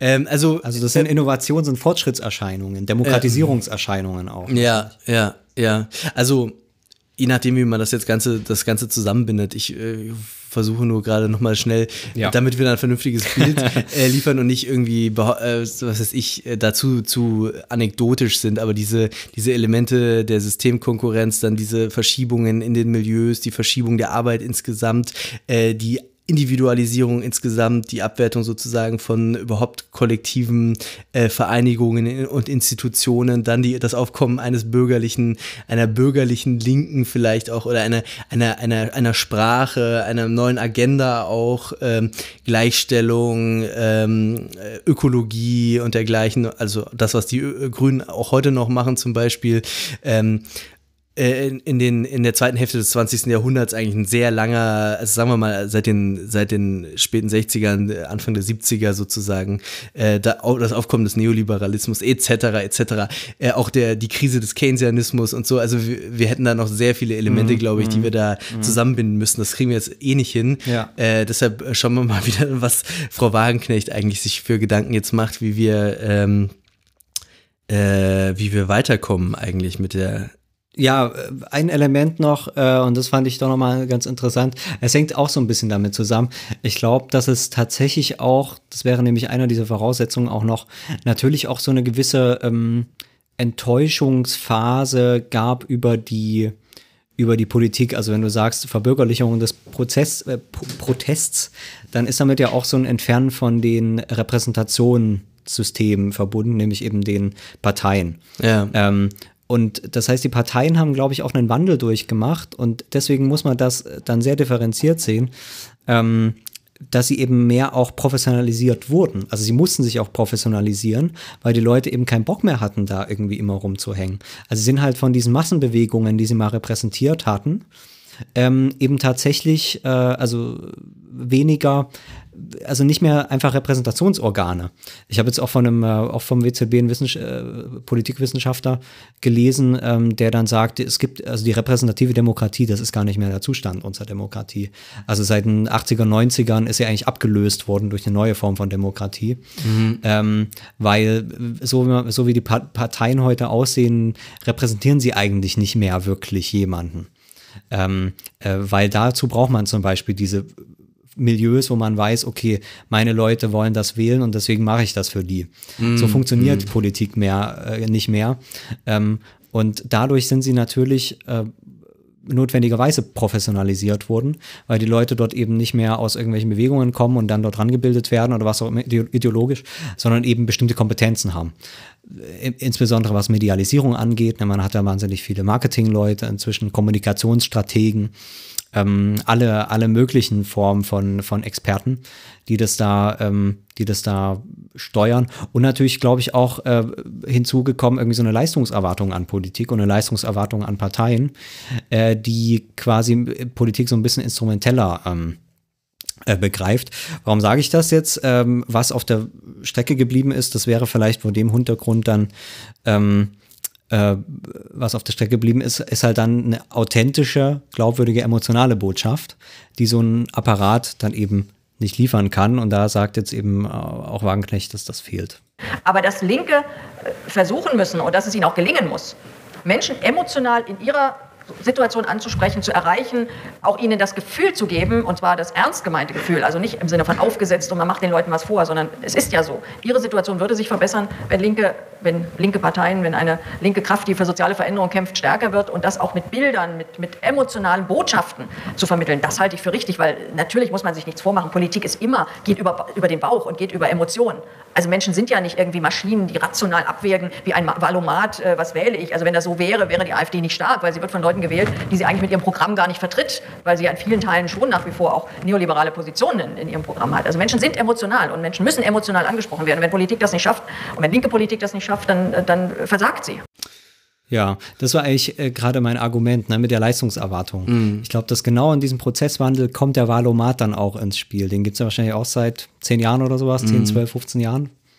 Ähm. Ja, so, müsste man ähm, noch mal, gibt es bestimmt äh, gute Texte. Na, sagen wir mal über zehn, den, schätze ich oder, so, oder ja. zehn, ja. Also äh, gute Texte über den, über den Effekt dieses Valomaten. Ich glaube nicht, dass der wahnsinnig groß ist, weil am Ende wählen die Leute ja doch, was sie wollen. Aber zumindest für das Verständnis von Politik, dass man das alles in so eine Maschine reinschmeißt und dann kann man sich ausrechnen, wen man wählen soll. Ähm, das, das muss ja erstmal kommen, dieses Verständnis von, von Politik. Und das würde ich sagen, das war in diesem klassischen Sozialdemokratie auch nicht so. Da haben die Leute ja nicht gedacht, oh, jetzt gibt's ja irgendwie diese CDU und diese SPD und die FDP und jetzt was sind meine Interessen? Also Mhm. man hatte gar nicht diese Form von individueller Wahlentscheidung, Ja. weil das eben genau durch die, die Klassenposition, durch eine bestimmte Verortung der, der Menschen, ähm, also letzten Endes durch eine sehr geringe Freiheit in ihr, ihrer Lebensgestaltung Ja. äh, vorgegeben war. Das auf jeden Fall, ja. Also da haben wir es mit einer ganz anderen, sehr viel homogeneren ähm, Gesellschaft zu tun, würde ich sagen. Auch milieuisch eben wes wesentlich weniger differenziert und dadurch dann auch wahrscheinlich auch dann viel äh, besser durch zwei große Volksparteien repräsentiert. Das ist ja irgendwie auch naheliegend, dass das der Fall ist. Das wird ja auch später noch eingewandt gegen so Wagenknecht dann von dem einen ähm, Diskutanten. Was, wa- was, wo- worauf wollte ich hinaus? Was, was war Wagenknechts Punkt? Emotionale Ansprache, genau. Das war der eigentliche Äh, Punkt, ja. Ähm, das ist natürlich, das ist jetzt, haben wir schon vor der Sendung irgendwie drüber gesprochen, dass das ist jetzt, wird einem jetzt wieder so als große Erkenntnis verkauft. Einerseits, andererseits, irgendwie sagen das jetzt alle, wir müssen mal wieder emotionaler die Leute adressieren. Und Ja, es ist ein bisschen komisch, aber ähm, also natürlich irgendwie. Ja, ist ja also, logisch. So what, ja, also klar, wissen wir schon selbst, aber es hätte die Linke jetzt äh, als Partei zum Beispiel äh, äh, jemals irgendwie rhetorisch äh, gespart an, an, an, an, äh, an Polemik oder Ja. an, an, an äh, agitierendem Vokabular oder so. Es, es würde jetzt überhaupt äh, in Deutschland Politik nur, nur durch äh, mit, mit Argumenten. Ja, ja, also genau, hätten wir nur genau. vernünftige äh, Seehofers äh, vor uns, die uns ganz vernünftig erklären, wieso wir die Grenzen dicht machen. ja, aber Seehofer ist ja der, ist ja der Rechte. ja, Also, also wo, also das, das, das ist schon die Frage, wo ist das linke Pendant? Aber Okay. dass es also das Also- gegeben hat, ist klar. Aber ähm, also ich, keine Ahnung, ich, ich, ist, ich würde das eher, darauf zählte auch mein Argument davor, so ein bisschen ab auf die Parteien selber beziehen. Also dass, dass es erstmal quasi eine, eine Problembeschreibung, aber über diesen Umweg gibt, der Professionalisierung dieser, dieser Apparate. Ja. Ähm, also wie gesagt, ich würde nicht sagen, dass sie das von sich selbst gemacht haben. Sie mussten es einfach, weil wenn du nicht mehr so die die Personalbasis hast aus der aus der gesamten Gesellschaft vor allem, ne, äh, sondern in den Parteien natürlich vor allem aus dem Bürgertum, da gibt's ja keine Arbeit an diesen Parteien oder sowas. Die die gehen äh, oder oder untere Schichten, die gehen äh, erstens nicht zur Wahl und, und Mitglied in der Partei aktive sind sie erst recht nicht. Das sind alles junge Studis dann in den Jugendorganisationen oder sowas. Und, und damit hast du sowieso schon ein ganz anderes Milieu. Ja. Und wenn das insgesamt noch weniger sind und die Apparate trotzdem immer leistungsfähiger werden müssen, Ja. weil die Gesellschaft komplexer wird, mehr von der Politik erwartet wird, das ist ja dann noch der nächste Punkt, ähm, dann, dann müssen sie sich professionalisieren. Und das ist jetzt aber eben, eben, eben der Preis. Das sieht man ja auch an Donald Trump, ne? Wenn, wenn dann so eine Politik vollständig wieder auf Emotionen umgeschalten werden soll, dann müssen sie einfach den größten Idioten an die Spitze stellen, der überhaupt nichts von Politik weiß, sondern der quasi nur als, als reine Emotionsmaschine Ja. äh, äh, sozusagen den, den, die, die, die, den, die, das Gefühl der Massen irgendwie da äh, äh, spürt. Ob man das jetzt will, ist, ist wieder das nächste, ne? Äh, keine Ahnung. Also, wie, ja, der Punkt ist so ein bisschen No-Brainer, ne? Aber ähm, Stimmt Ahnung. wahrscheinlich irgendwie. Das ist, ich fand es auf jeden Fall gut nochmal, deswegen fand ich es auch richtig, dass ihr das gesagt habt, dass das natürlich auch zu Populismus dazugehört, dass man eben kein technokratisches Verständnis von Politik hat. Okay, okay.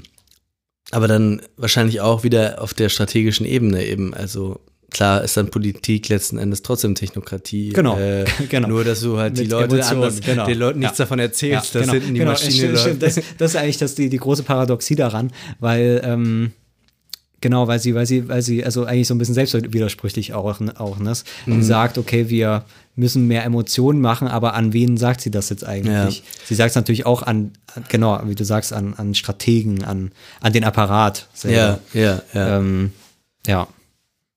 Keine Ahnung. Ja, und äh, was mich auch immer so ein bisschen äh, befremdet, ist, dass sie da so einen einheitlichen Adressaten annimmt. Ähm, das ist vielleicht das, das, was mich irgendwie am meisten irritiert, ähm, dass, dass sie halt immer bei den, von den Leuten redet, so und die, das, was die Leute beschäftigt oder so, aber Gut, wahrscheinlich redet sie dann auch wirklich tatsächlich von den Milieus, die überhaupt, äh, wo es die Chance gäbe, dass die links wählen äh, und ähm, dass man die, deren Probleme ähm, äh, thematisieren muss. Aber es gibt ja natürlich schon eine, durchaus auch eine, äh, eine relevante bürgerliche Schicht, die jetzt nicht grundsätzlich abgeneigt wäre, links zu wählen, würde ich sagen. Äh, jetzt nennen, äh, stellen wir uns irgendwelche Studenten vor und irgendwelche, äh, äh, was weiß ich, also eben die liberalen Großstädter, die sind jetzt auch nicht äh, per se äh, für die Linke verloren, würde ich sagen, aber die sind für das Sa wahrer, äh, Sa wahrer Sagenknecht, wollte ich fast sagen, ähm, offenbar irgendwie eh nicht so ähm, der relevante Adressat erstmal. Oder da, da gilt es dann auch nicht drüber nachzudenken, dass man das, ähm, das, was man jetzt bräuchte, um diese 40 Prozent oder 50 Prozent ähm, Wahlkoalition zu haben, äh, dass das rhetorisch irgendwie ja unter einen Hut muss auch oder in ein, eine Sprache gegossen werden muss, das scheint mir da noch gar nicht so richtig mit äh, gedacht oder nicht mit problematisiert zumindest. Ja, nee, das stimmt. Also sie problematisiert auf jeden Fall nicht. Also wir haben ja gerade so eine alternative Problemdeutung angeboten. Ja. Und sie macht das eher irgendwie so, die, die Linke hat ihre Ideale verraten oder was auch immer. Ja. Wenn man jetzt unsere alternative Deutung Probleme annimmt, annimmt, würde man ja sagen, okay, die Linke hat einfach dasselbe Programm weiter durchgezogen und dann irgendwann in den 90ern gemerkt, die Gesellschaft, für die wir diese Politik gemacht haben, gibt's aber nicht mehr. Ja. Und jetzt müssen wir uns quasi diese Innovation, die die Gesellschaft gemacht hat, von der wir aber noch nicht genau wissen, was die Innovationen sind. Also klar ist, okay, es gibt jetzt Ökologiebewegungen, Ja. es gibt jetzt irgendwie äh, äh, eine Einwanderungsgesellschaft, äh, eine Ja. Zunahme der, der verschiedenen Milieus. Es gibt Individualisierungsvorgänge und was auch immer. Also wir haben auf jeden Fall andere Gesellschaft. Dann ähm, hat man ja eben eine, eine völlig andere strategische Deutung der Dinge Ja. und würde dann, äh, was du gerade gesagt hast, würde dann sich auch eher fragen, okay, gibt es diesen Adressaten noch? Ja. Ähm, das war ja auch Teil von der, von genau von diesem New Labour. Ne? Also ähm, heute ist es dann stark mit diesen Sozialkürzungen und so weiter verbunden, aber über- überhaupt erstmal und das natürlich deswegen auch von von so jemandem wie Anthony Giddens dort getragen, überhaupt diese Gesellschaft, Gesellschaftsdiagnose auch erstmal zu machen Ja. und dieses ähm, diesen diesen Strukturwandel, äh, das ist natürlich auch erstmal richtig und da hast du ganz recht, das das fehlt natürlich bei ihr irgendwie. Also da auch was ihr da vorgeworfen wird, dass sie irgendwie in die 70er Jahre so zurückgeht und wieder 70er Jahre Sozialdemokratie haben möchte. Das ist, glaube ich, an der Stelle nicht so ganz falsch. Also genau wie du schon sagst, sie redet dann irgendwie von den Leuten und hat dann so ein bisschen doch das Proletariat im Kopf. Ähm, aber, aber wo und wer das eigentlich ist, ähm, das, das, das steht auf einem ganz anderen Blatt. Ja. Und das macht sie dann in der Tat nicht besonders ähm, ähm, konkret, beziehungsweise genau, problematisiert sie das dann nicht. Ja. Naja. Äh, jetzt hast du schon über die, über die, ähm, über die städtischen, städtischen äh, äh, linksliberalen gesprochen. linksgrün Die linksgrün versifften. Also das heißt hier meine, meine schönen Nachbarn in Friedrichshain, im Prenzlauer Berg und äh, Mitte. Ähm, die tatsächlich dann auch äh, bei dieser Form von Argumentation immer noch so eine Hassfigur sind. Ich habe gerade gesagt, die, die, die, das waren die, die die Ideale der Linken verraten haben. Und jetzt die, die, äh, die Umverteilungspolitik, das, was echt links ist, ersetzt haben durch äh, Ehe für alle, hat sie äh, Wagenknecht genannt, durch ähm, alle möglichen Formen von Freiheit, äh, Freiheitsrechten für Minderheiten und, und wen auch immer, ähm, anstatt eben, genau, sozioökonomische Politik, äh, soziale Frage für alle. Ähm, bisher waren wir ziemlich zustimmend, jetzt werden wir vielleicht ein bisschen kritischer. ähm, ich spiele den nächsten Ton äh, von Heisterhagen zur These der Repräsentationslücke. Also du hast die äh, Lücke angesprochen und äh, du selber, aber auch äh, der Politikwissenschaftler Andreas Nölke nennt diese Lücke linkskommunitaristische Lücke. Oder ähm, er spricht davon, dass wir eine Repräsentationslücke ähm, im linkskommunitaristischen Quadranten haben. Was heißt das? Das heißt erstmal, ähm, die Menschen, die in dieser Art und Weise denken, befürworten auf jeden Fall eine eindeutig sozial linke Politik auf der einen Seite. Sie befürworten auf der anderen Seite allerdings auch eine ja, eine, eine, eine realistische Politik äh, in der inneren Sicherheit, ähm, aber auch äh, in Themen der Migration und Integration. Und ich behaupte, das sind durchaus äh, Millionen von Wählern äh, in diesem Land. Ähm, das zeigt nicht nur äh, der elektorale Erfolg der AfD, sondern das zeigt auch, äh, ähm, auch in der Linkspartei wird dieses Milieu ja auch heute schon, auch durch Sarah Wagenknecht, angesprochen. Und ähm, da sind viele aus der Gewerkschaftslinken oder aus dem Gewerkschaftsumfeld, die in dieser Art und Weise denken. Ähm, es ist aber auch einfach der normale Facharbeiter beim Daimler oder auch der selbst der gut verdienende Ingenieur beim Daimler, ähm, die in dieser Art und Weise denken und die sich in letzter Zeit nicht mehr richtig äh, repräsentiert gefühlt haben, weil, weil sie den Eindruck hatten, äh, da in Berlin äh, wird über Themen gesprochen, die sowas nicht so richtig was mit meinem Alltag zu tun haben, nicht so richtig was mit meinem konkreten Leben zu tun haben. Und ähm,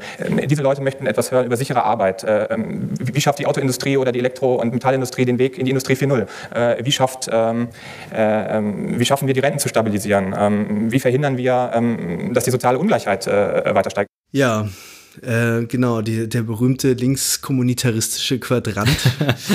äh, das, von dem hört man tatsächlich ziemlich viel. Also diese, Inter diese These von Nölke, die scheint mir gerade so ein bisschen umzugehen. Kommunitaristen versus äh, äh, Kosmopoliten, Kosmopoliten so, sozusagen. Ja. Also Nölke hat das, glaube ich, so ein bisschen so als Leitdifferenz mhm. äh, ausge ausgezeichnet. Ja. Äh, Reckwitz hat das auch in seinem Buch so ein bisschen anders, aber im Prinzip eigentlich quasi dasselbe. Mhm. mhm. Ähm, Nochmal kulturalistisch reformuliert irgendwie. Ähm, das ist, äh, das ist tatsächlich schon irgendwie so eine, so eine Diagnose, die ganz interessant ist und die ich jetzt auch nicht ganz un plausibel finde. Weiß nicht, ob das sozialstatistisch stimmt, aber mhm. wieso es, nicht? Ja, äh, es äh, wird diskutiert, sagen wir es mal so. Ähm, das Problem ist, glaube ich, dass es natürlich seinerseits wieder eine äh, grobe Vereinfachung ist. Ja, ja. Ähm, weil, also die Grundthese ja ist, ähm, dass ähm, sozial, also dass das Ökonomie oder Umverteilung, so echte harte soziale Fragen durch weiche ähm, kulturelle Fragen ersetzt wurden. Ja, ja. Äh, also äh, und, und, sich damit die, die, die Handlungsfelder verschoben haben. Ja. Äh, das heißt, die, die Gesellschaft äh, interessiert sich dann eben nicht mehr für die ökonomischen Grundlagen, sondern nur noch, das steckt dann natürlich ein bisschen darin, äh, um den Überbau ja, ja, äh, genau. der, der, der angeblichen Freiheitsrechte und sowas.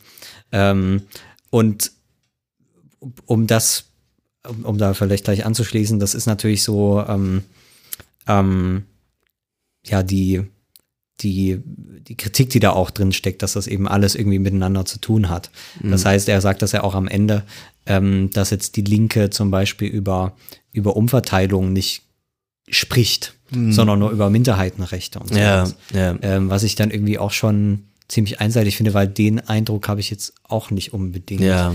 Also, ja. Wenn man jetzt so, weiß ich nicht, wenn man sich jetzt so die SPD-Wahlprogramme der letzten Jahre anschaut, ist da steht da jetzt vorne Multikulti und äh, äh, Frauenquote, also vielleicht Frauenquote oder so. Da bin ich mir jetzt äh, gerade unsicher. Ja. Aber also ähm, keine Ahnung. Er bringt ja dann noch die Beispiele ähm, und da da merke ich dann, also da merkt er, da merkt man auch, der der muss ein bisschen aufpassen, was er sagt mhm. und will das doch nicht ganz genauso sagen. Also das ja. ist dann ganz schwierig. Und er sagt, wir brauchen jetzt auch mal eine realistische, realistische Politik, realistische also eine Sicherheitspolitik. Genau, ja. genau. Also das finde ich dann irgendwie so ein bisschen merkwürdig, weil das ähm, also, weil ich jetzt nicht den Eindruck habe, dass wir hier irgendwie eine, eine, eine bunte, komische SPD. Also so eine so, so maßenmäßig, ne, so eine ja. linksextremistische. SPD hat. Genau. Äh, jetzt die letzten, also seit Schröder so ungefähr, ja. äh, hätten wir eine, eine, linksextremistische SPD, die, äh, die irgendwie äh, die Grenzen aufgemacht hat, in dem Sinne, dass, dass es keine Grenzkontrollen mehr gibt und hier jeder rein kann, wie er möchte, ähm, die, die, die die Polizei abgeschafft haben und, sage ich mal, gegen, gegen Kriminalität nicht mehr vorgehen, weil sagen, jeder soll leben, wie er will oder, oder was auch immer, was ist damit gemeint? Ähm, also, also keine Ahnung, die, die Kriminalstatistik ist unten. Öffentliche Sicherheit ist kein Problem in diesem Land. Also ja. wer das behauptet, der, äh, also es gab die letzten Jahre immer mal so Debatten, ja, Einbruchsdiebstähle seien gestiegen und was auch immer. Im Großen und Ganzen lebst du nirgendwo so sicher wie, wie, wie in Deutschland. Ja. Und es gibt einfach keine, keine schlimme Kriminalität in diesem Land.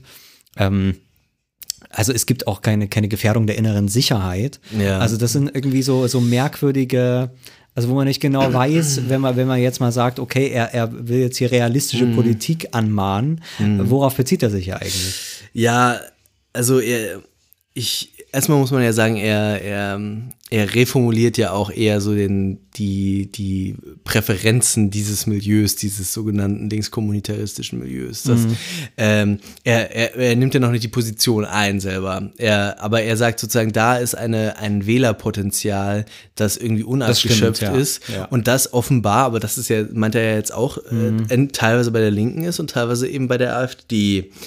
Ähm, Ja, oder wo auch immer. wo auch Bei immer. Der CDU bei der wahrscheinlich CDU, auch. aber ja. okay, also gut, äh, kann ich jetzt wieder widersprechen. Zumindest, zumindest äh, vielleicht zu denen gehört, die diese, die eigentlich Klientel wären, aber Ja, nicht glauben, dass sie bei der Linken da richtig sind. Das nicht mehr identifizieren als linke, linke Fragen. genau, genau. Und das ist eigentlich auch ganz interessant. Also, wen, wen die Facharbeiter bei Daimler jetzt AfD, nee. Nee, Und CDU wählen die vielleicht, ja, okay. wahrscheinlich, ja. Linke wählen die niemals. Nee.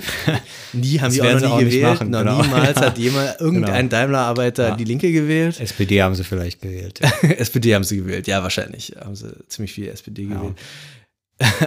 also gut, Ja. also man, nee, aber man, ich, ich äh, finde das schon klingt- erstmal gut, also das ganz konkret zu machen, Ja, wenn ja. er dann über irgendwelche Leute redet. Ja, das finde ich auch weil, super, ähm, weil- weil, weil, weil da bedient er sich dann halt schon ziemlich bei den rechten Deutungen. Das finde ich, Ähm, finde ich aber auch schön, dass er das so konkret macht, weil ich möchte, dass mir das alle immer so erzählen, wen sie jetzt konkret eigentlich meinen und so. Und dann sollen sie mir auch immer bitte eine Beispielgruppe nennen. Ja.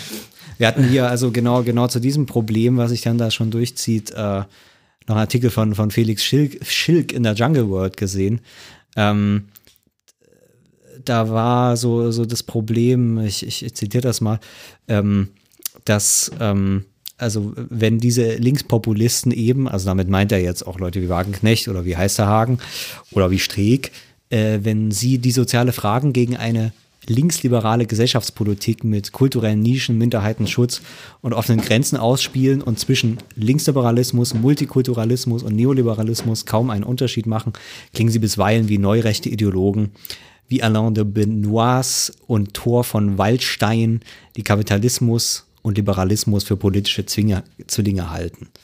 Ähm, so kämpft auch Move gegen die kosmopolitische Illusion, während Zizek vor einem neuen Klassenkampf der urbanen Kultureliten mobilisiert Michia, oder wer auch, ich kenne gar nicht, den in Anführungszeichen gesunden Menschenverstand gegen eine neoliberale Moralideologie. Kaiser greift ihre nützlichen Ideen dankend auf und vermischt sie zu einem weltanschaulichen Fundament, das in erster Linie antiliberal ausfällt. Wer ist Kaiser? Das weiß ich gar nicht. Ähm, Das ähm, hätte man hier mal mit aufschreiben müssen. Also irgendjemand, der was geschrieben hat. Also auf jeden Fall schreibt er dann noch, diese plumpe Polarisierung ist einfältig und auffällig redundant, denn im Grunde kocht der Linkspopulismus seit Jahren die gleiche Geschichte in neuen Variationen und Auflagen immer wieder auf, ohne die Debatte mit neuen Argumenten voranzutreiben. Ich spiele noch ganz schnell Heisterhagen dazu, weil da kann man sich das nochmal anhören. Auf der einen Seite über, äh, Übertreibungen auf der linken Seite, moralische Übertreibungen auf der linken Seite haben, aber auch äh, ja, so eine ähm, harte kollektive rechte Identitätssuche auf der rechten. Äh, ich glaube, das ist nicht, das ist, ich, glaube, das kann man schon so sagen, dass das mittlerweile in der ähm, äh, Sozialwissenschaft oder in der ähm, äh, breiteren Debatte ähm, eine zumindest gängige Analyse ist.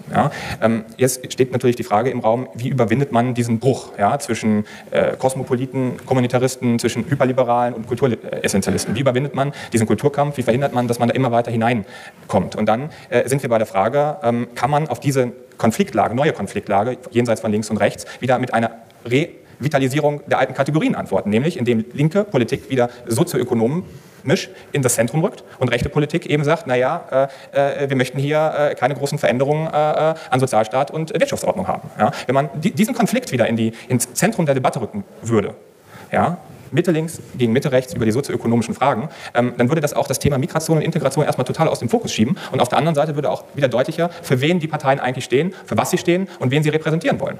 Ja, das äh, ist äh, genau die Frage, ob das äh, so gelingt. Also ähm, Schilk schreibt ja, finde ich, erstmal ganz recht, dass ähm, das trifft jetzt vielleicht auf Heißtagen doch nicht ganz so zu, aber ähm, trotzdem ja eigentlich, also wenn er dort von Hyperliberalen, das habe ich erstmal gedacht, das ist ja ein Begriff von Gehlen. Also das ist halt wirklich das rechte Argument seit 80 Jahren inzwischen. Hat er hyperliberal auch oder nur hypermoralisch? Äh, Ähm, stimmt, von, von Gehen ist Hypermoral. Ja. Aber ja, das stimmt. Wer wäre jetzt Hyper, stimmt. Das ist nicht exakt der Begriff. Mhm. Aber diese Idee, ähm, das ist ja am Ende genau, äh, naja, bei Gehlen noch, noch mal in einem anderen Kontext.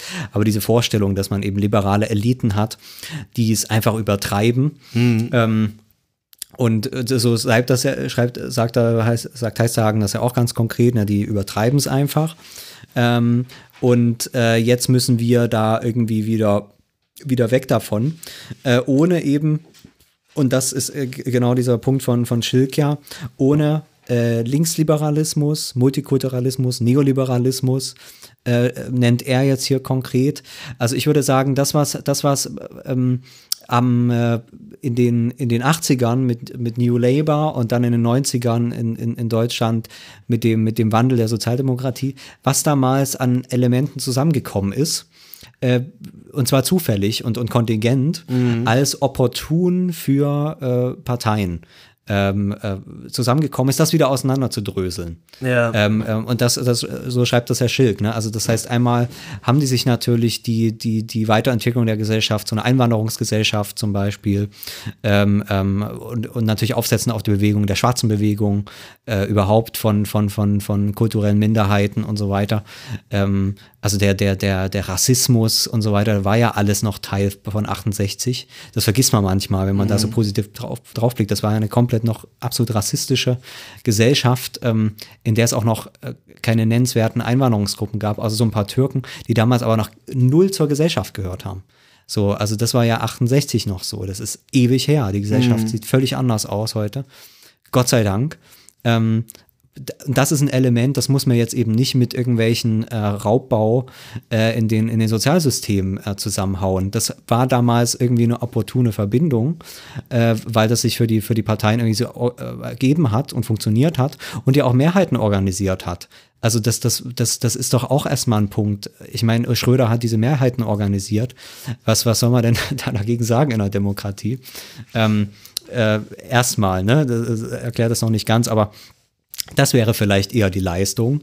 Äh, ähm, Schilk sieht das vielleicht noch mal ein bisschen anders als ich, aber das wäre vielleicht die Leistung, das wieder auseinanderzunehmen und dann zu sagen, was sind eben die, die ähm, das, was wir, was wir nicht mehr brauchen und das, aber das, was wir brauchen.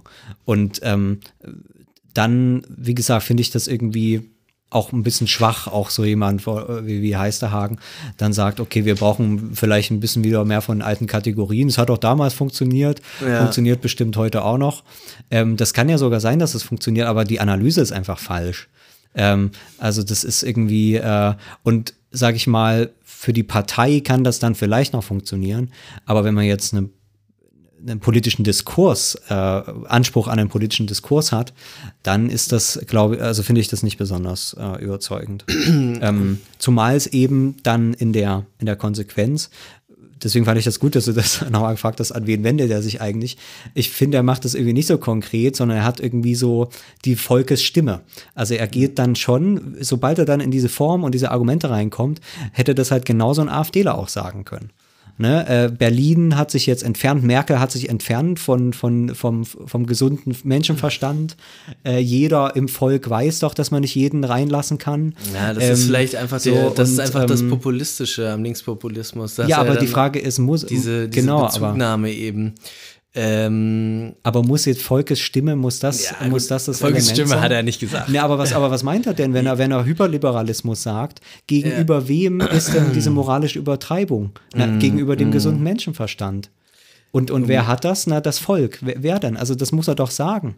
Wer, Ja. wer erbost sich denn hier gegenüber dem, dem der Ehe für alle? Naja, gut, ich meine, er hat ja vorher, er hat ja vorher schon seine, seine, das Milieu verordnet, meine ich, also äh, ver, verortet. Äh, insofern, also ich würde würd den jetzt nicht so sehr, zu sehr in die, Pfanne hauen, den Heisterhagen. Äh, aber natürlich, du hast recht, er, er beschreibt eigentlich, um es jetzt nochmal zu sagen, diese, diese Verschiebung der politischen Werteachse von, von ähm, sozusagen Kapital versus Arbeit hin zu, äh, wie wir es schon hatten, äh, kommunitaristisch versus kosmopolitisch angeblich, irgendwie wie, wie man das so äh, jetzt gerade so behauptet oder Mhm. wie das jetzt gerade so gängige Analyse ist. Ähm, jetzt ist die, ich, ich habe es ja auch schon, schon vor der Sendung gesagt, was der, der Schilk eigentlich beschreibt, das ist ja auch das, was wir, was wir schon in der Diskussion von ähm, diesem österreichischen Philosophen mit seinem Buch äh, Erwachsenensprache äh, gemacht haben, eben im Prinzip, dass da Faller. Faller, genau, du weißt, weißt es Gott sei Dank noch. Äh, der hat äh, das genau, das ist eigentlich nicht, nicht äh, genug getrennt und auseinandergehalten wird. Du hast im Prinzip in deinem langen, langen Monolog jetzt gerade eigentlich eh schon alles zu dem, zu dem Argument gesagt, aber es ist tatsächlich eine, eine unzulässige Vermischung eben und irgendwie auch eine, eine, eine, eine, Scheinopposition, die, die uns da immer verkauft wird. Ich, ich sehe das eigentlich auch nicht ein. Äh, wieso wir jetzt irgendwie uns entscheiden müssten, ob wir irgendwie liberale Grundrechte haben wollen oder äh, die soziale Frage irgendwie beantworten möchten. Ich, Umverteilung oder, oder Minderheitsrechte. Muss, ich, muss ich gegen Minderheitsrechte sein, wenn ich für Umverteilung bin? Äh, eher nicht, würde ich sagen. Genau. Und ich glaube, das ist das, was, ähm, was äh, wie heißt er? Schilk. Schilk äh, hier eigentlich, wie heißt eigentlich der Artikel, dam- Ach so. Damit wir, damit wir ihn noch. Äh, der ist eigentlich, es ist da so ein Randargument. Da geht es eigentlich um äh, gebrauchsfertige Theoriebausteine, steht es im Link drin. Äh, da steht das um, äh, da geht es auch ganz interessant um so die Entkernung von Marx. Ah, ja, Dass sich jetzt okay. jeder bei Marx bedient und so seine Elemente rausnimmt, sodass die, die, äh, ähm, die rechte Marx-Rezeption auch äh, sehr erfolgreich ist, wo Marx zu so einem reinen Machttheoretiker gemacht wird. ah, das ist interessant. Ähm, und das übrigens, also deswegen kommt er dann auf das Argument, das kann man vielleicht noch dazu sagen, dass das eben auch bei diesen neuen Linkspopulisten so ist, dass sie überhaupt gar kein äh, linkes Weltbild mehr haben, sondern eben wirklich nur noch äh, äh, nur noch einen, einen Strategiediskurs zur Machtergreifung im Prinzip äh, führen. Äh, ich, für mich ist das Vokabular nicht so belastet vielleicht. Also auf jeden Fall ein Macht, Macht äh, strategisches äh, äh, Diskurs führen, ähm, wo dann gesagt wird, ja, ja, wir müssen das so machen, wir müssen das so machen, damit wir die Leute wieder erreichen und so weiter und so fort.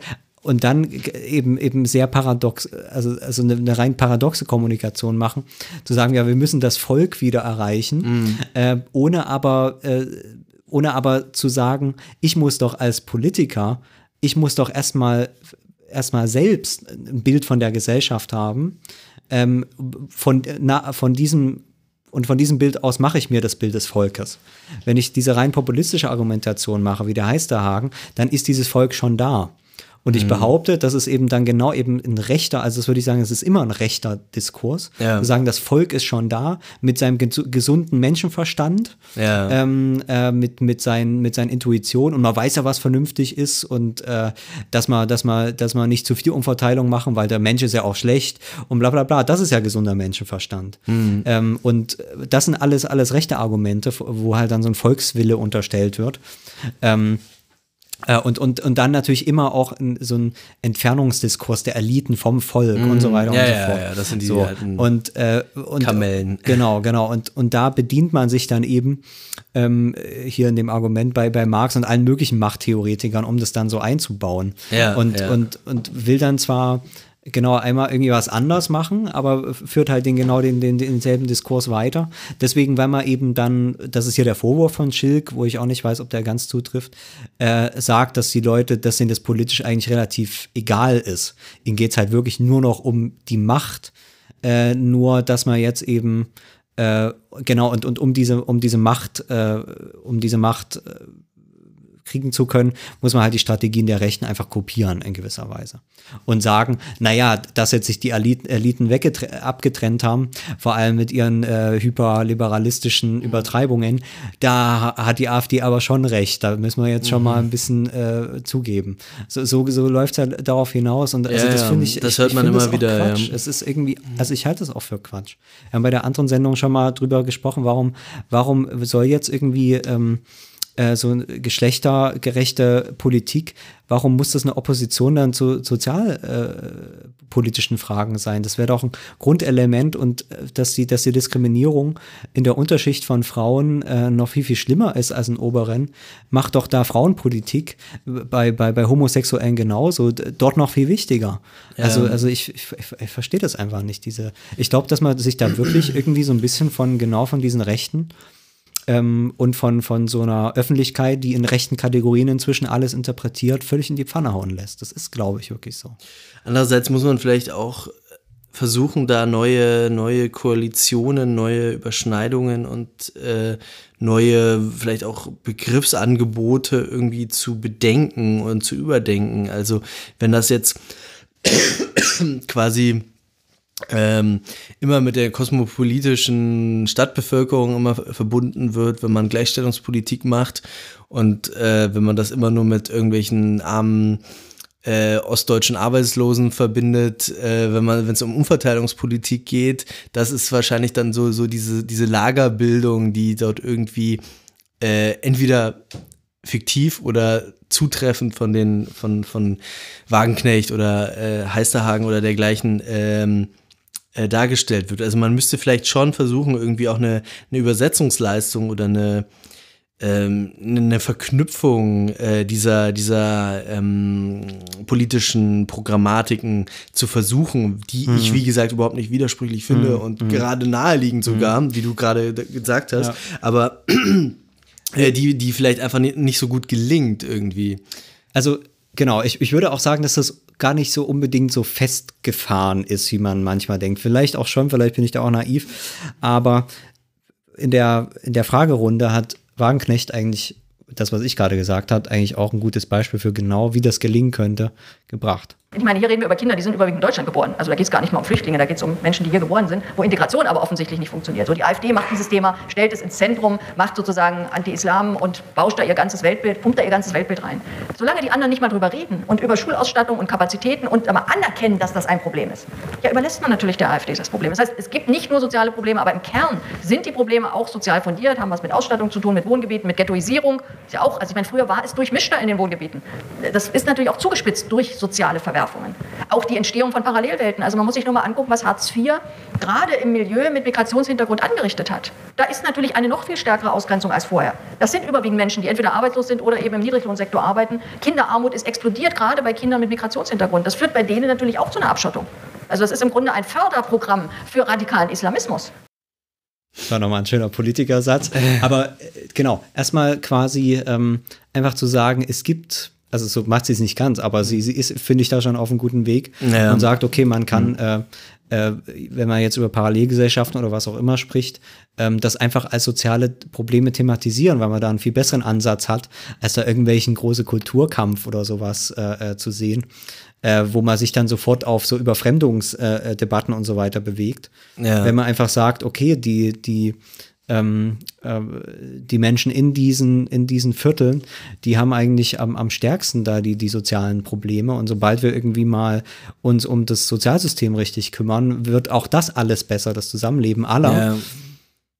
Es ist eigentlich gar nicht so, ist, gar nicht so kompliziert. Stimmt, also, also, da ist die, ja. der, da ist die Transferleistung ja. ziemlich simpel man muss, eigentlich. Man ja. muss sagen, dass das erst eben auf Nachfrage aus dem Publikum dann von ihr so kam. Ja, ja, ja. Ähm, und und das, das ist vielleicht auch eher die, die Leistung, die man da erbringen muss, dann äh, diese Leute auch mehr darauf zu verpflichten, dass sie nicht von sich aus quasi über den rechten Diskurs kommen, mhm. ähm, sondern halt vielleicht über den linken, weil möglich ist das, glaube ich, alles. Genau, also da, das habe ich mich jetzt auch mal gefragt, äh, bei Wagenknecht, die hat ja jetzt doch immer so ein bisschen mit dem, das, da kommen wir vielleicht auch noch zu mit Streeck und so, so ein mhm. bisschen über Nationalismus, mit dem Nationalismus wieder kokettiert, also einer bestimmten, also nicht keiner, keiner, keinem ähm, traditionellen, sondern einem, eben einer national orientierten Sozialpolitik sozusagen äh, kokettiert und gleichzeitig aber auch sagen wir mal so, hin und wieder dann doch so ein paar Bälle in die Ecke gespielt, was weiß ich, wir müssen auch mal wieder über, ähm, was weiß ich, äh, Migration und äh, Integration und so weiter reden. Und äh, wenn man sie jetzt so befragt und sie sich jetzt so äußern muss, dann finde ich das eine absolut äh, vernünftige, absolut äh, unbedenkliche Art, äh, das zu thematisieren. Ich weiß nicht, oder das zu diskutieren auch. Mhm. Soziale Fragen in, auf, in, mit intersektioneller Überschneidung, äh, mit, ähm, mit Migrationshintergrund zum Beispiel und dergleichen. Ähm, Na, und, und, und zum Teil aber auch versteckten äh, sozialen Fragen, Ja. die sich dann eben scheinbar in solchen äh, Kulturfragen oder Ja. sowas äußern. Ja, ja, genau. Und wo die politische Leistung nicht sein kann, diese Bauchunterscheidungen äh, Unterscheidungen zu reproduzieren, Ja, ja. sondern zu sagen, sorry Leute, wenn ihr glaubt, dass, dass die Türken äh, hier sich so benehmen, weil sie Türken sind und so weiter, äh, dann geht's, dann ist das nicht das Problem, sondern es sind soziale Fragen und darauf zu be- bestehen und zu bestehen und zu bestehen. Und Genau. da, und da würde ich sagen, das ist das linke Verständnis dann, was eben kein taktisches sein kann, sondern was ein Weltbild ist, eine Genau, Weltanschauung. genau. Und das ist auch kein, es ist jetzt auch keine große Überraschung. Das weiß auch jeder, der ein bisschen sich für, mit, für Politik interessiert, wie das ein Linke einordnen will. Aber ich finde, das ist einfach immer noch ein hundertmal vernünftigeres, tausendmal verständlicheres, einleuchtenderes, plausibleres, humaneres äh, Interpretationsschema als diese lächerliche Rhetorik, die wir uns jetzt hier seit Jahren um die Ohren hauen müssen, weil die Konservativen irgendwie die die rhetorische Übermacht haben. Gut, das ist, die würden genau das Gegenteil sagen. Die würden sagen, die Linksliberalen haben die, haben die Hegemonie äh, im Diskurs, wie, wie dem auch sei. Okay, Ja. ich will mich da nicht festlegen. Jetzt, äh, was ich eigentlich, Ja. äh, was ich eigentlich sagen wollte, ob sie jetzt mit ihrem, mit ihrer, ja, diesen, diesen Koketterien da, was man, was manche, was manche eben jetzt schon sehr rechts oder nationalistisch äh, rüberkam, ob sie die quasi irgendwie unüberlegt eingespielt hat und eigentlich immer sowas, ja, doch echt äh, rea, äh, doch eher äh, Verträgliches sagen will, oder sagt sie das doch, weil sie dann doch irgendwie sagt, okay, die, der, der Gewerkschaftsrand der AfD, der könnte eigentlich auch wieder zur Linken kommen. Wenn wir jetzt denen so ein paar Konzessionen machen, äh, äh, Grenzen müssen schon sein und so weiter, also solche Sachen, äh, ist sie da dann doch irgendwie auf so einer äh, eigenen rhetorischen Strategie, vielleicht jetzt hier mit Blick auf die linkskommunitaristische, äh, den Quadranten sozusagen. Naja, sie ist da wahrscheinlich doch irgendwie dazwischen, ne? Ja. Also wenn sie Mehrheiten organisieren möchte, dann, äh, also ich will jetzt nicht sagen, sie will alle mitnehmen, aber sie versucht natürlich, also sie ist da jetzt nicht da, vor allem in dem Publikum, ne? Das ist natürlich ein linksliberales Publikum ja, in genau. Berlin, was zu solchen Veranstaltungen geht. Ähm, noch manche mal ein paar alte Gewerkschafter und so weiter. Aber sie, sie geht da ja nicht hin, um, um, um, um die Leute zu verschrecken und zu sagen, äh, ähm, ihr habt nur Scheiße gemacht, so ungefähr. und ähm, wir machen jetzt wieder wieder richtige, richtige äh, Politik fürs Proletariat, aber oder richtige, äh, richtigen Klassenkampf. Wobei, das kann man ja eh nicht sagen bei solchen sozialdemokratischen Ansätzen. Aber ähm, äh, ich glaube, da ist sie noch, noch relativ, noch relativ offen, quasi. Also, ähm, und hat vielleicht tatsächlich, ich meine, Schilk macht das als Vorwurf, ich würde es nicht immer als Vorwurf machen, weil ohne das geht's ja nicht, aber tatsächlich eben den strategischen Ansatz und sagt halt, ähm, also ich würde jetzt zum Beispiel auch nicht Utopielosigkeit oder sowas vorwerfen oder dass sie ein rein strategisches Verhältnis zur Politik hat. Also das, das, das wäre bei Wagenknecht, glaube ich, wirklich grundfalsch, ähm, weil sie natürlich sehr genau weiß, was sie, was sie tun will. Aber ich verstehe auch schon, dass sie sagt, okay, ich bin jetzt so lange in der Politik und habe mir das alles so lange angeguckt äh, und will aber eben irgendwie auch mal regieren in diesem Land, ähm, dass man dann natürlich zu einem gewissen Grade natürlich auch ein strategisches Verhältnis äh, dazu zu solchen Fragen entwickeln Klar, muss. klar. So, also nur dieser Hinweis zu sagen, äh, na ja, es muss von der Utopie getragen sein und so weiter, das, das, das reicht jetzt parteipolitisch auch nicht. Ähm, Das, Ja, äh, ich glaube, der, der Schick macht da seine Marx-Lektüre und Vielleicht kommt er mal an die Sendung. halt vielleicht. genau. Wir laden ihn mal ein. Ja. ähm, ja, also äh, vielleicht, äh, vielleicht können wir da noch ähm, dann drauf eingehen, was aus dem Publikum kam. Ja, Ähm, weil das war ne- nämlich ganz interessant. Ich habe sowieso den Eindruck, seit so zwei, drei Jahren oder sowas, dass ähm, die besten Fragen aus dem Publikum kommen, äh, komischerweise. Es kommt ein bisschen auf, aufs Publikum an, aber manchmal gibt es ja auch so Co-Referate, aber gerade bei so, so Sachen, wo, wo, wo so, so Public Intellectual Diskussionen und so weiter, da ist irgendwie ein sehr gutes Publikum da. Unter anderem hat eben äh, Steffen heißt er Mau? Ich glaube Steffen, ja. Steffen, Steffen Mau war mit da. Es war überhaupt so ein paar prominente Leute. Also das war auch ganz nett so mal. Äh, äh, man hatte da richtig das Gefühl, da ist jetzt, allein deswegen sage ich dann immer, macht die Wagenknecht alles richtig. Also wenn sie mal so eine Debatte anfacht, wo dann alle dabei sind und alle mal über so ein Thema reden und auch gut darüber reden, ja, was will man denn mehr? Also, Ja, ähm, ja. Äh, also da, da ist allein diese, die, äh, diese dieser Ansatz äh, schon viel wert. Und da hat eben Steffen Mau eben gefragt, ob denn da nicht äh, die neuen Ideen so ein bisschen fehlen. Und nun möchte ich natürlich auch gerne wissen, was sind denn die neuen Ideen? Was ist das neue Projekt? Natürlich, das soll jetzt erstmal wachsen und diskutiert werden, aber man könnte schon fragen, äh, der ganze Instrumentenkasten, der jetzt genannt worden ist an Sozialpolitik, ist im Prinzip äh, sozusagen das, was wir schon kennen. Und die Ungleichheitskritik äh, gibt es ja jetzt nicht erst seit zwei Jahren, sondern die ist eigentlich kontinuierlich äh, seit äh, 25 Jahren gleich. 80 Prozent der Leute sagen, die Ungleichheit ist zu groß und trotzdem haben sich keine linken Mehrheiten halten können und bilden können. Also da reicht mir die Analyse nicht und auch das Angebot äh, reicht mir irgendwie nicht. Ich möchte auch ein bisschen wissen, reicht das eigentlich, was Sie hier, was Sie hier vorschlagen? Und ich glaube auch, dass man äh, ein bisschen anders äh, vielleicht mit dem Elefanten im Raum, mit der Migrationsfrage umgehen könnte. Das ist vielleicht äh, an äh, Wolfgang Streeck und seine Medienbeiträge äh, gerichtet. Äh, natürlich, wir Sozialwissenschaftler müssen auch ein bisschen äh, Mythenjäger sein.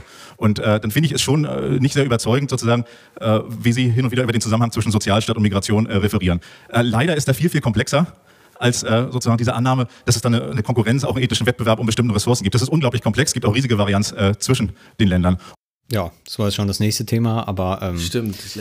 äh, ja, st- das genau, es ist halt irgendwie so diese, genau, diese, diese, also ich glaube, da kommt auch so ein bisschen die Migrations, also grundsätzlich hängt das eigentlich schon zusammen, dass halt tatsächlich eben diese Politikkonzepte aus Zeiten kamen, wo halt die die Staaten, in denen dann die Sozialdemokratien angefangen haben zu wirken und mit ihrer am Ende der Hochphase in den 1970er Jahren, das waren eben keine Einwanderungsgesellschaften. So, also wenn man an die, an die westeuropäischen Demokratien denkt, dann haben sie eigentlich im Laufe des 19. Jahrhunderts ähm, erst alle ethnischen Minderheiten beseitigt und parallel dazu hat sich dann eben der, der, der ökonomische Diskurs entwickelt und natürlich der, der ökonomische Machtkampf der, der, der SPD äh, jetzt oder der Sozialdemokratie und der SPD dann eben in, in Deutschland natürlich mit KPD auch noch an den Rändern äh, und, und, und den äh, Wandlungen über die Geschichte. Aber ähm, dass dieser, sage ich mal, diese Konzentration auf diese, auf diese ökonomischen Fragen war natürlich nur deswegen möglich, weil die Staaten zuvor im 19. Jahrhundert eben dafür gesorgt haben, dass diese, diese, diese ähm, Nationalitäten auch relativ einheitlich waren. Also das heißt, Nationalismus und Sozialdemokratie ähm, oder, oder linke Bewegungen und so weiter, die laufen natürlich parallel ähm, äh, und, und haben sich natürlich immer auch au- aufeinander eingestellt. Und wenn man jetzt sagt, okay, die Gesellschaften ändern sich aber, und zwar unumkehrbar, ähm, und sind eben Einwanderungsgesellschaften geworden, natürlich in dem Fall die Bundesrepublik, ähm, dann muss ich natürlich irgendwie auch die, die, die Instrumente so ein bisschen ändern. Der Nationalstaat sieht eben auch nicht, sieht halt auch anders aus. Ähm, und ähm, das, das, das haben wir jetzt gar nicht drüber gesprochen, das ist ja bei Streeck besonders stark. Ja. Ähm, auch diese EU-Kritik, ne? Also zu sagen, okay, ähm, äh, egal ob man, was man jetzt von der EU hält, Ja. irgendeine Form von Europapolitik, allein deswegen mal zum Beispiel die Rechtssysteme schon unumkehrbar, das sieht man jetzt alles in England, unumkehrbar mit, mit, äh, mit der EU verbunden sind und, und ineinander gewachsen sind. Ähm, egal, ob man das jetzt eben gut findet oder nicht, äh, da muss man doch, muss man doch ein europapolitisches Konzept haben. Das musste die Sozialdemokratie in den 70ern noch nicht so haben wie heute.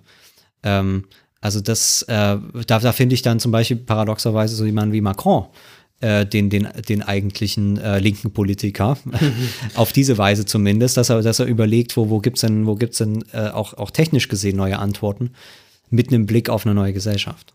Ja, das, äh, das ist, glaube ich, auch einer der entscheidenden Anschlussfragen an Streeck vor allem, aber vielleicht auch an Wagenknecht, die ja auch sehr pessimistisch über die EU spricht und die Möglichkeiten einer auf, demokratischen Aufwertung auch des Europäischen Parlaments zum Beispiel, äh, einer, einer zunehmenden, vielleicht ja auch sozialen Integration. Ich glaube, Klaus, äh, Klaus Offe äh, heißt er, glaube ich, äh, hat auch mal so ein Buch geschrieben, der, der hat dann gleich gesagt, ja, dann machen wir hier so ein äh, gleich europäische Arbeitslosenversicherung, führen wir ein und so weiter. Also Ja, das solche, fördert ja Macron. Also, äh, solche, ähm, solche Sachen eben, ähm, dass, äh, dass das irgendwie für die alle, also sicherlich auch aus sehr belehrten Gründen, also auch äh, Streeck ja ein, ein, ein, ein, großer Analytiker irgendwie auch dieses, dieses Euroraums, glaube ich, ähm, aber Ja, das dass ist ja die, nicht falsch, dass die, er dass die, da, dass die da so der, derartig grundsätzlich pessimistisch sind und dann gleichzeitig sagen, okay, äh, Leute, let's face it, wir haben keine Institutionen auf internationaler Ebene, deshalb müssen wir zurück auf den Nationalstaat. Und Nationalstaat funktioniert natürlich nur mit Grenzen. Das ist quasi so eine fa- fast tautologische Wahrheit. was, irgendwie. was irgendwie auch äh, bei der EU ja nicht anders Äh, ist. ja, genau, Also die also- EU hat da feste Grenzen. Also Und- das, und- äh, die sind die sind nicht um, umkämpft. Die EU hat keine offenen Grenzen, aber es Und ist ja anders. aber da, dass einfach das grundsätzliche Problem auch weiter besteht. Erstmal, dass wir eine, eine äh, absurde, ähm, obszöne globale Ungleichheit haben, zum Beispiel, Mhm. dass wir eine globalisierte Welt haben, in der es ein globalisiertes äh, Wirtschaftssystem Mhm. gibt, äh, in der, in der Leute natürlich auch wenn man jetzt immer auf die soziale Frage pocht, noch viel obszöner ausgebeutet werden als in Deutschland, äh, da- dass diese ganzen globalen sozialen Fragen ja doch auch irgendwie eine globale institutionelle Lösung bräuchten oder zumindest auch dann eine, erstmal eine europäische institutionelle Lösung, insgesamt irgendwie ein, ein Repertoire äh, an, an, an Institutionen, in denen Aushandlung stattfinden kann, in denen Recht äh, sozusagen Recht zugesprochen wird, durchgesetzt werden kann und nicht nur irgendwie vier große Konzerne äh, sich äh, in den Steuerparadiesen aufhalten, äh, in Bangladesch nähen lassen und in, äh, in, in Europa irgendwie ihre Konsumenten haben ähm, und in den USA. Also diese Probleme, die, die fehlen mir hier für, für so eine linke Sammelbewegung auch sehr stark. Und ich, da würde ich auch sagen, da ist die Linke dann aber auch, hat aber auch eine internationalistische Tradition. Ich weiß, Streeck würde jetzt sagen, alles naiv, bla bla. Wir müssen hier, äh, wir haben, wir haben nicht die Institutionen, wir können das nicht so hinkriegen. Äh, wenn ihr jetzt Sozialstaat haben wollt, dann müssen wir das jetzt auch wieder in den, äh, erstmal in dem Rahmen des äh, Sozialstaates machen. Ich denke nicht, dass wir die, die Probleme des 21. Jahrhunderts äh, mit einem Rückkehr irgendwie ins nationalstaatliche Denken äh, lösen können. Also da bin ich wirklich, das ist, glaube ich, mein, mein, mein stärkster, mein stärkstes Unbehagen eigentlich mit dieser, mit dieser Linie der Argumentation. Auch wenn ich natürlich weiß, dass pragmatisch sehr viel Richtiges daran ist, dass der Nationalstaat unser einziges wirksames, einziger wirksamer Garant sozialer Standards im Moment ist, wahrscheinlich. Ich meine, so ein bisschen hängt das ja, dieses größere Argument, auch natürlich damit zusammen, was, was Donald Trump gerade macht. Ne? Also ich glaube, das ist auch noch eine offene ökonomische Frage, inwiefern jetzt diese, ähm, diese neuen, also was heißt neuen, also neuen alten äh, Zollgesetzgebungen und so weiter, äh, die ja wirklich einfach ein bisschen mehr wie früher sind, ne? also es eben weniger Freihandel Ja. gab. Das war ja tatsächlich die ersten Entwicklungen dann der, der 80er Jahre und insbesondere nach, natürlich äh, in, in den 90ern dann. Ähm, und die offene Frage, ob das nicht doch auch vielleicht funktioniert und so ein wieder stärkerer Nationalismus wie früher eben äh, vielleicht doch ein gangbarer Pfad ist. Ähm, also keine, ich, ich kenne ich kenn das im Detail nicht, aber ich glaube, ähm, das dürfte eben dann auch doch tatsächlich nicht der Fall sein. Also man kann sagen, und das stimmt wahrscheinlich auch noch jetzt, und es ist ja auch de facto noch so, dass die Nationalstaaten natürlich die Garanten sind. Aber wie du schon sagst, ähm, die, die Nationalstaaten haben es ja jetzt auch nicht zum Spaß äh, äh, sich in der Entwicklung äh, dafür entschieden, eben diese Wirtschaftsunion zu machen und dann die Wirtschaftsunion auch zu einer, zu einer ähm, äh, zu einer politischen Union auszubauen. Ja. Das haben die ja nicht zum Spaß gemacht. Ja. Und, und das ist auch nicht getragen irgendwie von, von rein von, von Technokraten und, und, und linken Eliten und, Und auch sowas. nicht von Humanismus und, Und von Humanismus, One genau, World denken. genau, genau. Also das ist irgendwie so dieses, äh, ähm, also das, also das ist dann, man, also das fällt mir jetzt erst gerade auf. Da wird so verschiedene Argumente verbunden. Ne? In der EU sitzen die Technokraten, aber gleichzeitig gibt es irgendwie die, die linken äh, No-Border-Leute. Wie hängen die eigentlich so zusammen? Also, Ja. also es ist irgendwie so, es, es fallen irgendwie so verschiedene Sachen zusammen und dass zum Beispiel eben die, die, die, die EU natürlich irgendwie ein wahnsinnig wichtiger Player ist. Man muss sich nur die Afrikapolitik der EU mal angucken, äh, die natürlich äh, im Interesse Europas äh, dort, dort äh, wahnsinnigen Einfluss äh, übt auf diesen ganzen, auf diesen ganzen Kontinent. Das mal anders zu thematisieren und vielleicht erstmal äh, zu sagen, also da bin ich ja voll bei ihm, dass es irgendwie Demokratisierung auch der EU geben muss. Allein deswegen, dass vielleicht mal eine Öffentlichkeit auch mal hergestellt wird und das, was zum Beispiel an äh, EU-Afrika-Politik äh, stattfindet, überhaupt mal klar wird und die Frage äh, gestellt wird, wie kann denn vielleicht eine europäische und natürlich dann e eben auch EU, weil das sind die Institutionen, die da sind und die funktionieren, dass irgendwie auch das so ähm, also äh, keine Ahnung, der, der Brexit führt es doch gerade äh, vor. Also wenn man jetzt sagt, wir wollen keine EU mehr, dann sieht das eben genauso aus, wie das jetzt in England aussieht. Also finde ich dann auch bei, bei Strick irgendwie auch so ein bisschen schwach. Also was will er denn jetzt? Sollen wir jetzt also keine Ahnung, das, das ist irgendwie dann einerseits irgendwie so fordern, alles realistisch zu sein, aber mal anzuerkennen, dass die BRD halt nicht mehr die BRD der 70er Jahre ist, sondern dass jetzt 50 Jahre vergangen sind und die europäische Integration ein Schritt weiter ist, die, die Lebensvorstellungen der Leute auch andere sind, die Konsumerwartungen andere sind, die auch nur durch die EU alle garantiert werden und so weiter und so fort, die Reiseerwartungen und so weiter. Das anzuerkennen und da mal in Anführungszeichen realistische Politik zu machen und zu sagen, die EU ist nicht zurückzudrehen, guckt doch einfach mal nach Brexit. Also wirklicher und äh, ehrlichere äh, ähm, äh, realpolitischere Fakten kann man ja wohl gerade nirgendwo sehen. Mhm. Ähm, also da, das, das, das fehlt dann irgendwie in der Analyse. Und dann ja. eben genauso zu fragen, wie könnte eben eine linkere EU aussehen, mit dem Vorbehalt, dass die Machtverhältnisse natürlich gerade irgendwie da alle ein bisschen komplizierter sind, aber überhaupt mhm. dort ein politisches Konzept für die Weiterentwicklung der ja. EU zu haben, so, so wie es, das muss ich immer dazu sagen, so wie es Macron hat, mhm. egal ob man das mag oder nicht, ja. Macron ist gerade der, der dort äh, sagt, wie es weitergehen kann, ja. äh, weil er eben auch weiß, keine Ahnung, dass das irgendwie dann doch gerade das ist, was im Interesse aller ist, so wie das früher auch der Nationalstaat war. Also die Nationalstaat haben eben Sozialdemokraten und Bürgerliche zusammen aufgebaut, weil beide wussten, so funktioniert es für uns. Und zwar auf, auf jeweils die, die, die, die Weise, Du hast schon gesagt, es gab auch Internationalismus, aber naja, da wäre ich auch eher äh, skeptisch, wie die sehr. Auf dem Papier gab es den zumindest. Äh, ja. Also, keine Ahnung, das, das, also das halte ich dann auch, also da sage ich dann selber, um das jetzt nochmal aufzugreifen, selber, die sollen mal realistische Politik machen. äh, die, die linken Populisten und eben ähm, sich, das, sich, das, sich das ganz genau angucken, wie, und was garantiert werden kann, äh, mit, mit welchen politischen Institutionen, die eben existieren und jetzt auch nicht einfach abzuwickeln sind. Ja, in der Tat. Also ein Argument bei Streeck, das fand ich, das ist, das trifft vielleicht zu, da bin ich aber auch wirklich nicht gebildet genug in dem Bereich, dass, ähm, dass natürlich auch die, der institutionelle Zuschnitt der EU möglicherweise, der rechtliche, möglicherweise selbst äh, neoliberal ist. Also äh, das, da gibt es einige Probleme sozusagen, äh, möglicherweise auch was sozusagen diese die die Haushaltsvorgaben zum Beispiel an die einzelnen EU-Staaten angeht und so weiter. Mhm. Das ist natürlich von bestimmten wirtschaftspolitischen Ideen getragen und dergleichen. Also da gibt es jede Menge, was man äh, was man sozusagen äh, thematisieren und reformieren könnte. Aber das, das würde ja jetzt äh, sozusagen zumindest abstrakt gedacht für uns äh, eine, eine linkere EU auch logischerweise beinhalten. Mhm. Fand, ich eigentlich, ja. fand ich eigentlich ganz cool, wie der Streeck am Ende zu diesem Bewegungsforscher sagt, ja, ja, einfach mal genau hingucken und dann sieht man, wie das, sieht man das auch.